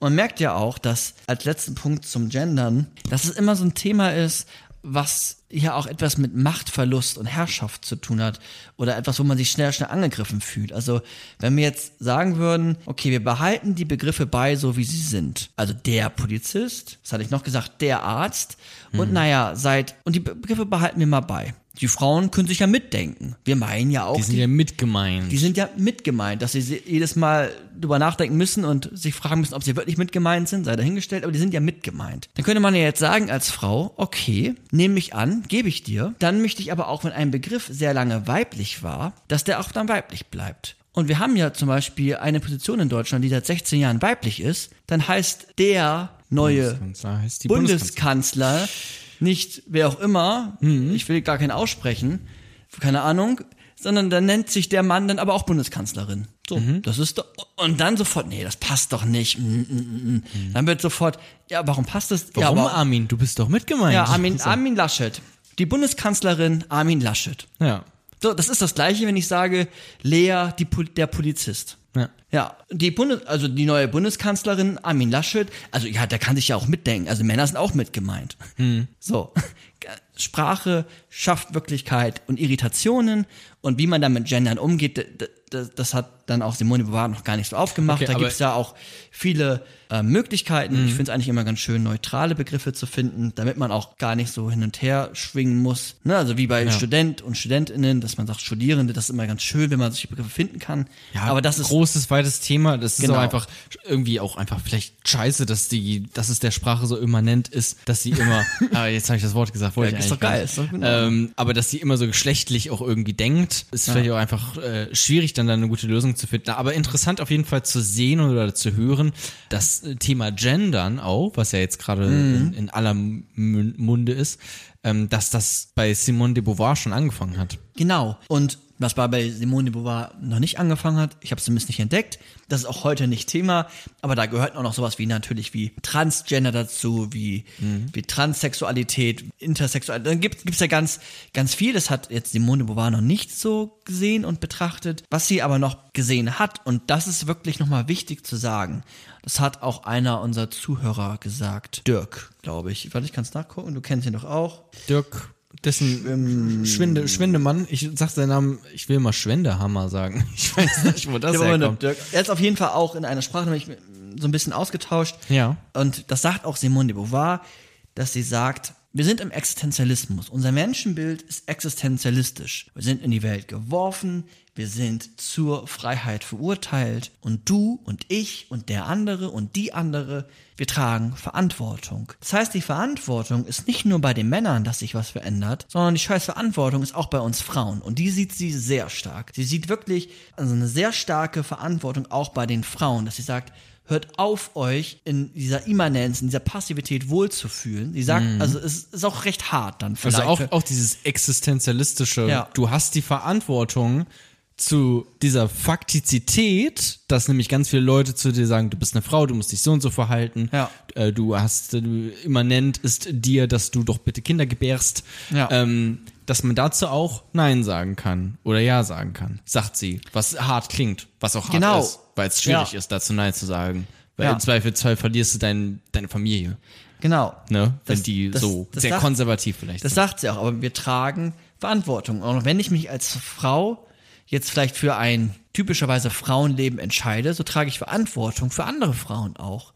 Und dann geht es auch darum zu sagen, so wie die Nazis, was ich am ganz am Anfang gesagt habe, um Zeichen der Menschlichkeit. Also dann gehe ich auch mit auf die Straße, wenn es um Frauenrechte geht, zum Beispiel. Ich, ich trage Verantwortung. Und es ist Das ist auch so ein bisschen äh, äh, hier äh, Svenja Flasspöhler, die ähm, Chefredakteurin vom Philosophie-Magazin. Die hat auch ein Buch geschrieben, die ähm, potente Frau. Ich denke mal, das geht auch dann sehr stark sicherlich auf ähm, die Gedanken von Simone de Beauvoir dann ähm, zurück. ja, glaube ich auch. Ich habe da nur einen Podcast. Ich habe es auch nicht gehört. gelesen, aber ich So. könnte es mir gut vorstellen äh, oder das vielleicht auch als Lektüre, die man sich vielleicht dazu angucken könnte, auch Genau. zu dem Thema. Für, für sie geht es jetzt darum, dass man sich in seiner Passivität nicht einrichtet. Besonders für Frauen ist es manchmal vielleicht auch schwer, wenn man jetzt als Frau beispielsweise gut geheiratet hat. Ne? Ich bin jetzt die Frau von dem Fußballer. Ne? Da merkt man ja auch oft schon, dass sie irgendwie das Objekt ist von mir aus. Aber angenommen, sie hat jetzt irgendwie gut geheiratet, hat gute Finanzen, dann ist es auch einfacher, da drin zu leben. Dann kann man auch schnell sagen, ja, ich bin doch glücklich, mir geht's gut, ich kann machen, was ich will. Sie hat vielleicht auch ein paar mehr Rechte schon, einfach jetzt heutzutage. Aber dann richtet man sich ein und dann bleibt man im Endeffekt in der Passivität oder man bestärkt die Passivität der anderen Frauen, die es dann auch mehr oder weniger passiv sind, aber finanziell überhaupt nicht so gut aufgestellt sind, aber auch da zusätzlich noch weniger Möglichkeiten haben. Und dann sagt sie, du bist verpflichtet, durch die Verurteilung deiner Freiheit Verantwortung zu übernehmen. Für dich und für andere. Und nimm auch diese Verantwortung, äh, Verantwortung ein. Und im Endeffekt ist dann Das ist, also das ist eine, that's a lot quasi. Genau. Ne? Also es ist eine große Verantwortung. Ja, aber ich glaube, dass sie im Endeffekt darauf hinaus möchte, dass sie sagt, es hilft nicht, wenn ein paar Frauen jetzt für die Rechte der Frauen eintreten und auch nicht ein paar Männer, sondern wir brauchen beides. Wir brauchen nicht nur ein paar Frauen, sondern wir brauchen viele Frauen. Und ihr Frauen müsst es doch eigentlich merken, was für starren, immanenten Strukturen ihr da seid. Und die Männer, die das auch noch zusätzlich merken, was den Frauen da gerade angetan wird oder selber sich unwohl fühlen in ihrer Rolle, in die sie gedrängt werden als Aktivität per excellence oder als transzendenten irgendwas, das hat ja auch viel Verantwortung, ne, transzendent zu sein. Es braucht alle Menschen, es braucht alle Menschen, egal welches Geschlecht ist, um feste Strukturen, Denkweisen, Gesetze, Sprache, Erziehung, Sozialisation zu verändern und neu zu gestalten. Und wir können es neu gestalten, denn es ist kulturell und nicht biologisch bedingt. Mic drop. Das, am Ende immer droppt sie Mic. Ja. Also da, ne, da, das ist ihr wirklich ähm, wichtig, sich die Frage zu stellen, als Frau oder als Mann, in welcher Welt will ich beziehungsweise wollen wir leben? Und dann kann man daraus auch eine Ethik formulieren. Das hat sie, glaube ich, jetzt nicht gemacht. Also aber sie sagt ja dann schon eigentlich im Prinzip, zumindest jetzt in dieser Zeit, weil wir gerade in einem Patriarchat leben und es Strukturen gibt, die man aufbrechen sollte, dass man dann schon, oder dass Frauen auch schon nicht einfach nur Mütter werden sollten. Ne? Ja. Das sagt sie ja dann schon knallhart. Ja. Ich könnte mir vorstellen, dass sie das sicherlich nicht mehr sagen würde, wenn wir eine Gleichheit hätten. Ne? Ja. Wenn das gleich wäre, dann könnte man auch sagen, okay, ja, dann werd doch Mutter, wenn du Mutter werden willst. Ein Mann kann auch genauso gut Mutter werden will, äh, Vater werden, wenn Ja, er ja. Vater werden will. Aber jetzt gerade, weil du als Frau auch eine Vorbildfunktion hast für andere Frauen und das auch weiter vererbst zu deinen Kindern hin, Ja. Musst du, ja, was musst du? Verantwortung übernehmen. Verantwortung übernehmen im Sinne von in die Arbeitssphäre eintreten und nicht einfach nur Mutter sein, ne? genau, äh, im, im besten Falle das Vorleben. Gar keine Mutter sein eigentlich. Ne? Ja, also im ersten. War sie Mutter, ganz kurz? Nee, Nein, Ne? nein. Im er- Interessant auch. Im ersten Schritt vielleicht zu sagen, ich trete für Rechte ein der Frauen. Also zu demonstrieren, Bewegungen, Gesetze verändern. Und wenn Ja, klar, das aber das Vorleben ist ja genau auch das, das. Vorleben, dann geht es auch darum zu sagen, wenn ich das jetzt darf, wenn sich jetzt die Gesetze verändert haben, dass, wenn ich selber das möchte oder die Bedingungen dafür erfüllt sind, auch finanziell unabhängig zu werden von dem Mann, also aktiv zu werden, sich zu transzendieren. Und vielleicht als letzten, das ist aber vielleicht auch jetzt eine sehr nette Auslegung von Simone de Beauvoir, aber angenommen, du möchtest als Frau oder als Du möchtest als Person gerne diese Mutterrolle einnehmen. Bleiben wir mal vielleicht so, ne? Du möchtest jetzt, unsere Mama zum Beispiel möchte jetzt gerne ihre oder wollte gerne ihre Mutterrolle einnehmen. Sie wollte gerne zu Hause sein, bei den Kindern sein und zweimal die Woche zum Sport gehen oder so. Ich habe mit Mama letztens noch drüber gesprochen. Hallo Mama. Äh, und dann, dann, dann, dann ist es, glaube ich, im Zweifelsfall zumindest wichtig, dass du insofern Verantwortung trägst, als Mutter dann in dem Moment, dass wenn du eine Tochter hast, ihr sagst, nein, du, du kannst Fußball spielen, du kannst aktiv sein, sei aktiv, transzendiere dich, verlasse deine Immanenz, dass du das zumindest weitergibst. Okay. Wobei trotz dessen Simone de Beauvoir schon sagt, mehr wie du das auch gerade gesagt hast, jetzt macht Verantwortung, Knallhart. Schon, eigentlich schon eher knallhart, so wie die Leute, die nicht im Widerstand waren während der NS-Zeit, zu sagen, ihr seid auch mitverantwortlich, ihr seid mitverantwortlich, ihr Frauen, dass dieses System erhalten bleibt. Nicht nur die Männer, die in der Macht sind, die haben auch Scheißverantwortung, aber ihr auch. Ja. Und ihr seid 45 Prozent der Weltbevölkerung oder wie viel auch immer. Ich glaube, es gibt ein paar mehr Männer. Echt? Vielleicht sind es auch 48 und Ich Nein. weiß nicht ganz genau. ähm, aber auf jeden Fall ist es aber ja auch gleichzeitig auch noch so, dass Simone de Beauvoir ja auch die ganzen ähm, Steine gesehen hat, die einen da in den Weg gelegt werden. Ähm, Ja. Stichwort Erbrecht, ähm, Ja, Stichwort, Äh, du kommst nicht einfach mal eben so an eine Führungsposition. Also es ist nicht so, als könnte man als Frau sagen, ähm, na gut, dann gehe ich jetzt in den Widerstand und es ist dann einfach am nächsten Tag bist du irgendwie äh, Vorstandsvorsitzende äh, oder Bundeskanzlerin. So einfach ist das ja nicht. Ne? Es ist ja schon ein richtig harter Kampf auch. Ja, es ist, da- es ist auch immer dann sehr komplex und, und, und individuell, wie man sich dann auch, äh, wie man auch Verantwortung übernimmt. Genau, also für sie ist es, und jetzt kommen wir auch langsam Richtung Fazit, Kritik, weitere Gedanken. Für sie ist es schon so eine, so eine Überlegung, dass sie das ja in so einen, ich benutze extra mal zwei Fachwörter, in so einen historischen Materialismus eigentlich sieht, in so einen dialektischen Materialismus. Kennst du ja wahrscheinlich auch. Ja, klar. Genau. dass sie das schon sagt, dass das, und das machen wir jetzt heute nicht mehr, weil dann müssten wir jemand anders vorher machen. Das können wir ja auch mal demnächst irgendwann. Marx? Genau, das nämlich sagt, diese, diese Dialektik ist insofern gegeben, dass das Sein, das, was uns umgibt, die Grundwahrheiten, die finanziellen Nichtbedingungen, die Bevorzugung des Mannes, die Nichtbevorzugung des Frauens, das Sein, die ganzen Mythen, die Fakten, die wir, die wir eben gerade gehört haben, bestimmen das Bewusstsein. Und die will sie auch aufbrechen.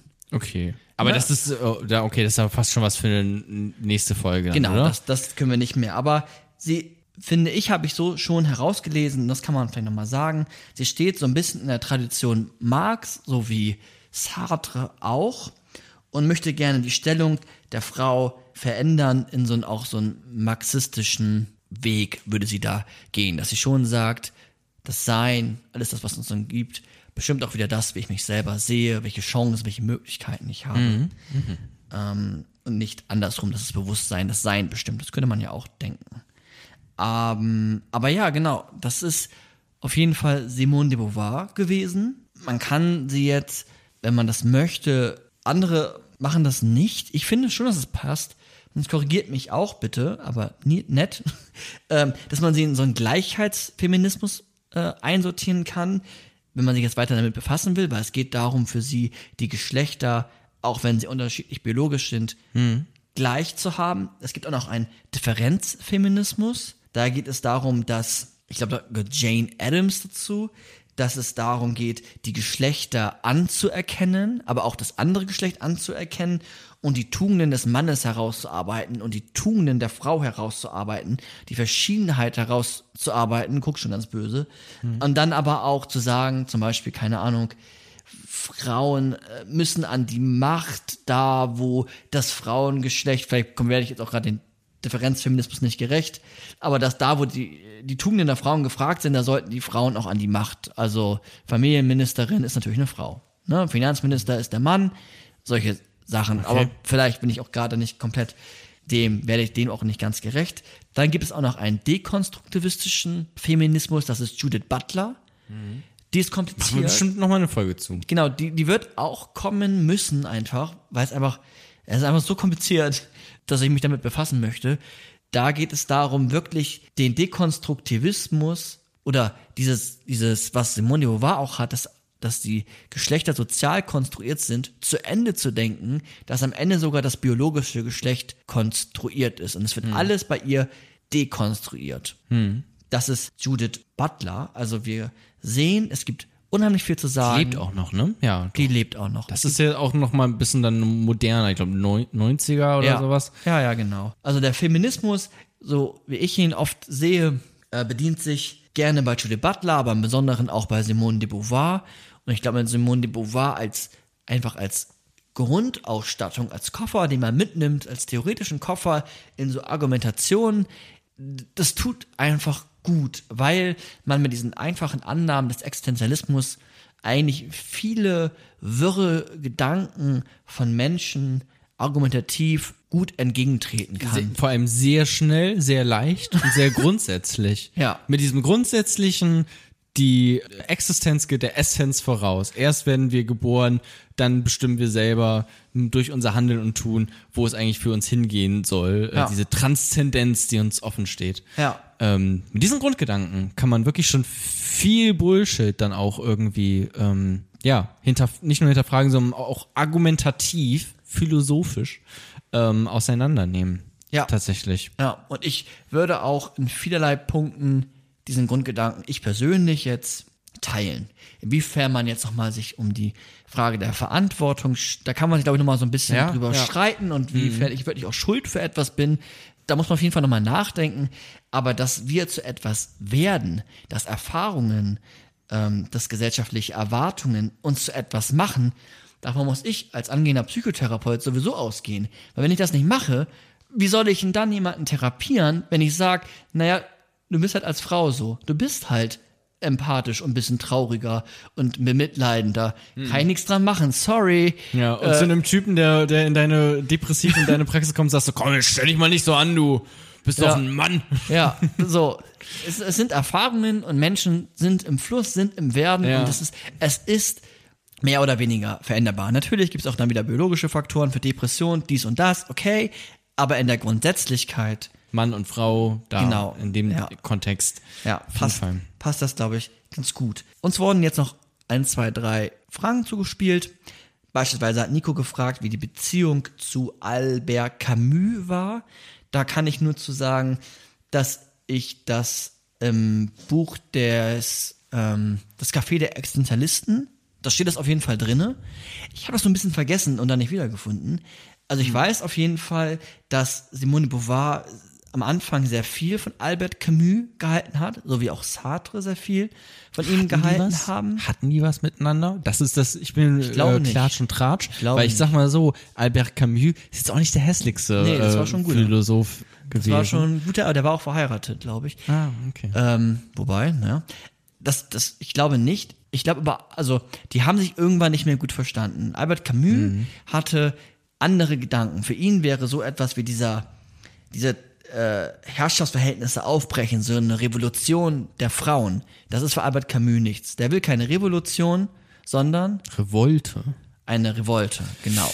Und das war was anderes. Das könnt ihr dann im Albert Camus Podcast nachhören. Jona überlegt gerade. Ja, ja, doch, doch, doch, das ist, das ist da ein bisschen drin mit dem, äh, dass Albert Camus jetzt auch vielleicht die, ähm, was war das, russische Revolution, sagt man das, äh, den Kommunismus ähm, Russlands, die Bestrebungen dorthin ähm, kritischer gesehen hat, vielleicht als jetzt Sartre und Simone de Beauvoir, die vielleicht auch mal gesagt haben, dass man hin und wieder auch über Leichen gehen könnte. Genau. So habe ich es jetzt in Erinnerung. So ist es so ein bisschen, ne, für große Ideen, Mittel zum Zweck. Genau, aber die haben sich irgendwann meines Erachtens nach nicht mehr gut verstanden. Ansonsten kann ich sagen, im Café der Existenzialisten in dem Buch kann man das, glaube ich, auch nochmal ganz gut nachlesen. Das ist ein ganz schönes Werk, da habe ich mich auch bedient äh, für diese Folge.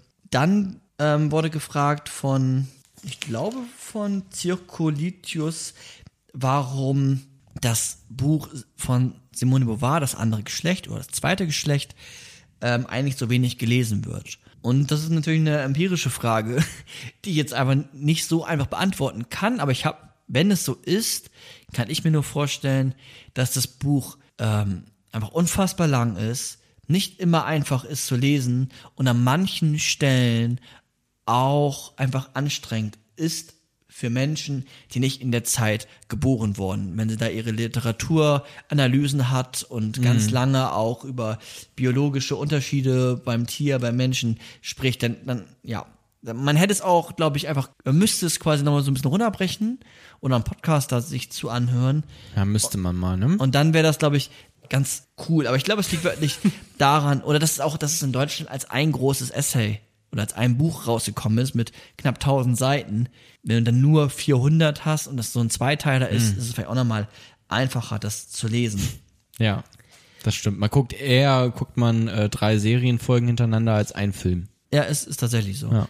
Dirk hatte ja gefragt, auch warum sich, so ein bisschen paraphrasiert, warum sich bisher so wenig geändert hat. Natürlich hat sich was geändert, aber warum gibt es immer noch so wenig Frauenbewegungen, die wirklich aktiv politisch ähm, da unterwegs sind? Das war seine Frage oder Beobachtung. Ist das so? Hat sich nicht voll viel geändert? Ich weiß nicht. Hat sich nicht voll viel geändert? Gab es auch äh, hier 68er Bewegungen und so. Da war doch auch, also es war doch viel feministische Energie, die da viel auch geändert hat. Genau, ich glaube auch, dass jetzt Von Gesetzmäßigkeit, also äh, Gesetzmäßigkeit Ges- von Gesetzen. In, in ähm, Deutschland hat sich, glaube ich, schon in der Zeit viel verändert, aber ist auch lange wieder eingeschlafen, aus meiner Beobachtung, jetzt langsam wieder rausgekommen, auch durch das, ähm, das Gendern und die ganze Sexismusdebatte wieder aufge, aufgebrochen ist, dass aber die Bilder von Frau und Mann und diese Immanenz und Transzendenz, Das, das hat ist immer gelöst, noch ne? so stark als Grundannahme Ja. in jeglichen Menschen verankert, dass man schon sagen kann, Frauen und Männer oder Männer und Frauen, verdammt nochmal, wo ist eure Verantwortung? Macht darüber einen Podcast, spricht darüber. Es wurde Also- schon in, in, auch früher immer noch sehr ähm, dual gedacht. Das ist jetzt auch noch mal ein bisschen mehr, was sich noch mehr auf, Ja. ähm, aufreißt momentan, habe ich das Gefühl zumindest. Mal gucken, wie sich das entwickelt. Ähm, Finde ich aber sehr spannend und in, interessant, auch mit, wie man jetzt auch durch Sprache versucht, da noch mal immer neue Wege einzuschlagen mit äh, Gender Fluid und so, also dass man Ja. zwischen den Geschlechtern auch hin und her wechseln kann und so, dass es alles so ein bisschen aufgebrochen wird und so einfach mehr Freiraum lässt für das Individuum, was ja individuell ist und sich nicht reindringen lassen möchte unbedingt in Mann oder Frau. Also das, das finde ich, das sieht man jetzt gerade erst so richtig, habe ich das Gefühl. Aber ich lebe auch zu der Zeit jetzt und doch nicht vor 40 Jahren. Ich weiß nicht ganz genau, wie es da war, aber ich könnte mir vorstellen, dass es jetzt gerade erst so richtig ähm, anfängt, auch so zu denken.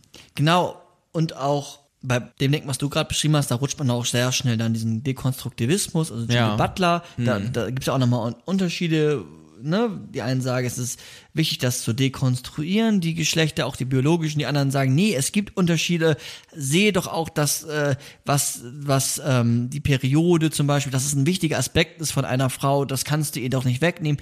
Gut, das sind dann andere Diskussionen. Nichtsdestotrotz, gesellschaftliche Strukturen etc., es ist einfach schwieriger, immer noch für meine Freundin beispielsweise in eine hohe Position zu kommen, aus verschiedensten Gründen. Die kann ich jetzt nicht alle aufzählen, weil dann machen wir dann, dann verlassen wir so ein bisschen äh, Simone de Beauvoir und werden in so einen feministischen Podcast, und ich kann mir auch vorstellen, darüber einmal zu machen.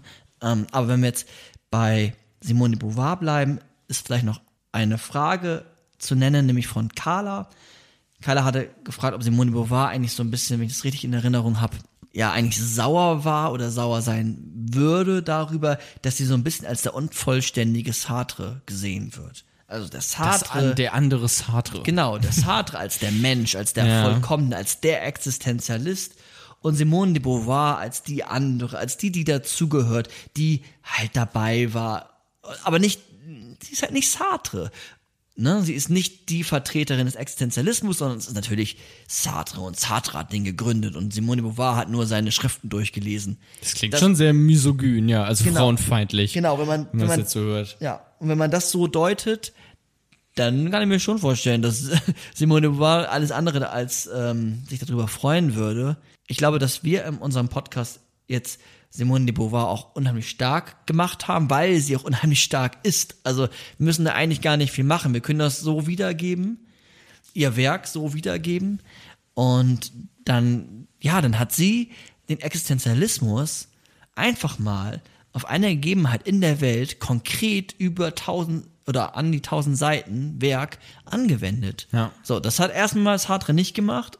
Aber wie gesagt, ich will gar nicht diesen Clinch aufmachen von Nee, wir müssen jetzt Two. nicht Sartre gegen Simone de Beauvoir ausspielen. Genau. Aber ähm, das stimmt. Ist, ich finde es auch sehr interessant dann zu sehen, okay, was passiert, wenn man diese, du hast es jetzt immer gesagt, existenzialistische Brille sich aufsetzt. Was kann man dann äh, für Schlüsse plötzlich ziehen oder Schlüsse, die gezogen worden sind, hinterfragen und aufbrechen. Und Ja. dann fand ich das jetzt schon sehr interessant, wie sie das getan hat und wie das alles ineinander ähm, zusammenhängt. als abschließende, wir machen jetzt in unserem Podcast ja nie die große Kritik, weil ich finde, um Kritik zu formulieren, muss man den Gehalt des Gegenübers sehr gut verstehen. Und da seid ihr ja gerade erst. Ihr habt bis jetzt zum allerersten Mal die Podcast-Folge gehört. Ihr seid jetzt dabei, erstmal das zu verstehen. Jetzt atmet man mal durch, man versucht es vielleicht sogar nochmal zu hören, um das wirklich zu verstehen. Und wenn ich jetzt ausführliche Kritik formulieren würde, dann und dem Simone de Beauvoir trotzdem gerecht sein möchte, dann ist es, glaube ich, so, dass man fast nochmal einen Podcast in der Länge macht. Deswegen machen wir ja eigentlich immer nur so, wir geben jetzt immer nur so ein paar Links, wo man kritisch nachgucken kann oder wo es so ein paar Sachen gibt, die einfach zu kritisieren sind. Aber ich mache jetzt hier nie eine formulierte, ausführliche Kritik vorweg gesagt. Was man kritisieren kann, ist, dass ihr Feminismus sehr stark aus ihrer Perspektive geschrieben ist, wenn man ihr das wenn man es kritisieren möchte. Und dass Aspekte der Mythen und der Mythologisierung, zum Beispiel von schwarzen Frauen, von Frauen aus der sozialen Unterschicht weniger oder gar nicht betrachtet worden, dass das einfach in dem Buch fehlt. Okay, das Buch geht auch schon tausend Seiten, aber es, es fehlt, es ist jetzt, man könnte das sagen, es ist jetzt kein Feminismus für die schwarze Frau. Da, das, das, das fehlt einfach noch. Das, das kann man ergänzen. Ich glaube, es ist sehr gut vereinbar mit ihren Grundannahmen. Ich sehe da jetzt Genau, das keine wäre eigentlich eher eine Differenz. Kritik, wenn man das, wenn sich das widersprechen würde. Ja. So kann man ja immer sagen, ähm, klar, jetzt hast du irgendwie nicht den Feminismus von schwarzen Frauen oder den Feminismus von äh, Transgender-Frauen irgendwie mit, also klar, nach oben hin ist äh, die Luft immer offen. Aber okay, gut zu wissen, Genau. dass das äh, auch nicht drin vorkam, ist ja auch was, ja, klar, kann man schon Ja. an, anmerken dann zumindest, ja. Ja, und Rassismus und so war auch zu ihrer Zeit präsent. Also sie hat Zeiten des Zweiten Weltkriegs gelebt, sie wurde damit ja, Ja. auch konfrontiert. Ähm, Ja. Genau, das ist auf jeden Fall eine Kritik, die angewendet wird, dass man sagt, es ist kein, oder der Feminismus der schwarzen Frau, der Mittelstands, es ist eher so ein Mittelstands-weißen Frauenfeminismus.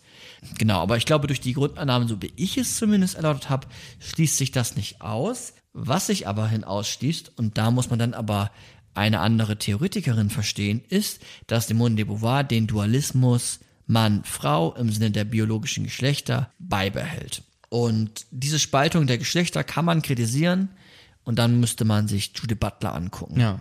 Und dass diese Spaltung der Geschlechter natürlich dann vielleicht auch, kann man dann sagen, dass andere soziale Geschlecht wieder potenziert oder dass man quasi, vielleicht könnte man kritisch sagen, ich brauche notwendigerweise das biologisch weibliche Geschlecht, um eine Frau zu werden, also durch die Erwartungen zu erfüllen, müsste man überlegen, ob man bei Simone de Beauvoir auch als Mann eigentlich zur Frau werden kann. Weißt du, was ich meine? Man als Mann zur Frau Als biologischer Mann trotzdem in diese Immanenz Genau. Man, reinfallen ja, kann. genau. Sie sagt ja, man wird nicht als Frau geboren, man wird zu ihr gemacht. Ist ja eher eine, eine, Rollenzuschreibung Genau, und, das, und trotz dessen ist ja die biologische Unterscheidung da. Also könnte ich auch, jetzt ich als Micha, zur Frau werden, wenn alles immer werden ist. Ich würde sagen, und auch da bin ich bei Simone, sie das sagen würde, dass das nicht geht, weil ja auch immer andere dich betrachten. Und mich würde man nie als Frau so betrachten. Ich müsste mich schon sehr gut verkleiden, weil einfach Äußerlichkeiten unfassbar wichtig sind, um diese, ja, alleine um ein Objekt zu sein, wenn man das so böse sagen möchte, oder um einfach zu identifizierbar zu sein als Frau oder als Mann, ist das Äußerliche immer noch wichtig. Aber das ist so eine Kritik, dass natürlich dieser Dualismus von Mann, Frau und vielleicht auch von nicht anderen Geschlechtern zumindest in ihrer Grundtheorie erhalten bleibt. Inter, in, kam Intersex irgendwie bei ihr Hab vor? ich nicht entdeckt. Hast du nicht entdeckt, ne? Okay. Vielleicht, aber ich habe es jetzt nicht entdeckt. Ja, aber das war Simone de Beauvoir und ihr existenzialistischer Feminismus. Man wird nicht als Frau geboren, man wird zu ihr gemacht. Die Existenz geht der Essenz voraus. Du als Frau, du als Mädchen, du als Junge, du bist in die Welt geworfen und du bist ein freies Wesen. Und du entscheidest mit, du gestaltest dein Lebensent Lebensentwurf. Du bist dazu verurteilt, zu deiner Freiheit verurteilt und du kannst, du musst Verantwortung übernehmen für das, was du tust, aber du bist auch in Faktizitäten eingebettet, die dich zu dem werden lassen, was du bist. Unter anderem. Nochmal zusammengefasst, Simone de Beauvoir. Ja, mehr oder weniger, aber genau, das Ja, ist schon. Gerade mal so kurz ähm, die, die wichtigsten Schlagworte genannt auf jeden Fall. Ah, Okay. Genau, aber das, ja, das, das habe ich heute mitgebracht. Ja, das war eine Menge. Also wir sitzen hier auf jeden Fall jetzt schon sehr lange. Ich bin noch ein bisschen, bisschen durch, bisschen kaputt, logischerweise. Äh, Du sicherlich noch mehr. Du musstest ja die ganze Zeit reden. Ich musste ja nur in Anführungszeichen zuhören. Ähm, aber ich fand's, ja, ich fand's sehr interessant. Ich wüsste jetzt aber auch ehrlich gesagt nicht, also ja, wa- was jetzt irgendwie gefehlt hat oder so. Ich glaube, das reicht jetzt erstmal. Die, was ist das jetzt, zweieinhalb Stunden oder so, die wir darüber geredet haben, Ja. um so einen guten ersten Einblick dazu ähm, zu bekommen. Und ja, ich, denk, ich denke mal, wenn euch das Thema noch mehr interessiert, dass es auch momentan genügend feministische Literatur da draußen gibt, die auch Simone de Beauvoir nochmal genauer erklären. Die Judith Butler haben wir jetzt öfter erwähnt, dass man sich da wirklich äh, momentan auch sehr gut, sehr leicht einlesen kann. Oder auch online gibt es super viele Quellen, auch auf YouTube und so, wo man sich da ganz gut informieren kann gerade. Ja. Micha. Ey, mir geht's, mir geht's gut. Ich bin tatsächlich kaputt. Ja, ne? Ähm, das war, war ein langer Tag. Aber Danke dir auf jeden Fall. Genau, ich wollte auch sagen, danke. Danke, dass ihr zugehört habt. Ich hoffe, euch geht's gut. Ihr habt euch ein paar Notizen machen können, entweder imaginär oder tatsächlich auf ein, auf einem Blatt. Und Ja.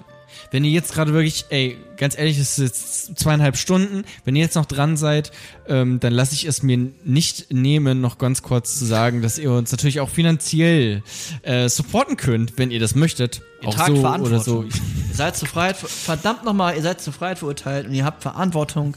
Naja, Verurteilt seid auf jeden Fall mal bei Instagram vorbeizugucken. Da würde ich schon sagen, auf jeden Fall macht das doch mal, weil ähm, da könnt ihr uns schreiben, da ähm, äh, antworten wir auch auf alle Nachrichten immer so, soweit es geht. Wir hoffen da nichts zu übersehen. Ähm, das äh, ist, glaube ich, ein ganz cooler Kanal, so um in Kontakt zu bleiben. Und dort findet ihr auch in unserer Bio alle Links, die ihr ähm, wissen müsst, um uns zum Beispiel bei Patreon zu supporten oder bei Steady jetzt mittlerweile auch. Genau, und da findet ihr dann auch auf diesen Portalen nochmal das heute, was wir hier alles besprochen haben, nochmal in einer kurzen Fassung, 10 Minuten ähm, runtergebrochen, die wichtigsten Stichpunkte nochmal. Ja, vielen, vielen lieben Dank. Wir hören uns in einem Monat circa wieder. Bis dahin, macht's gut und auf Wiedersehen. Tschüss.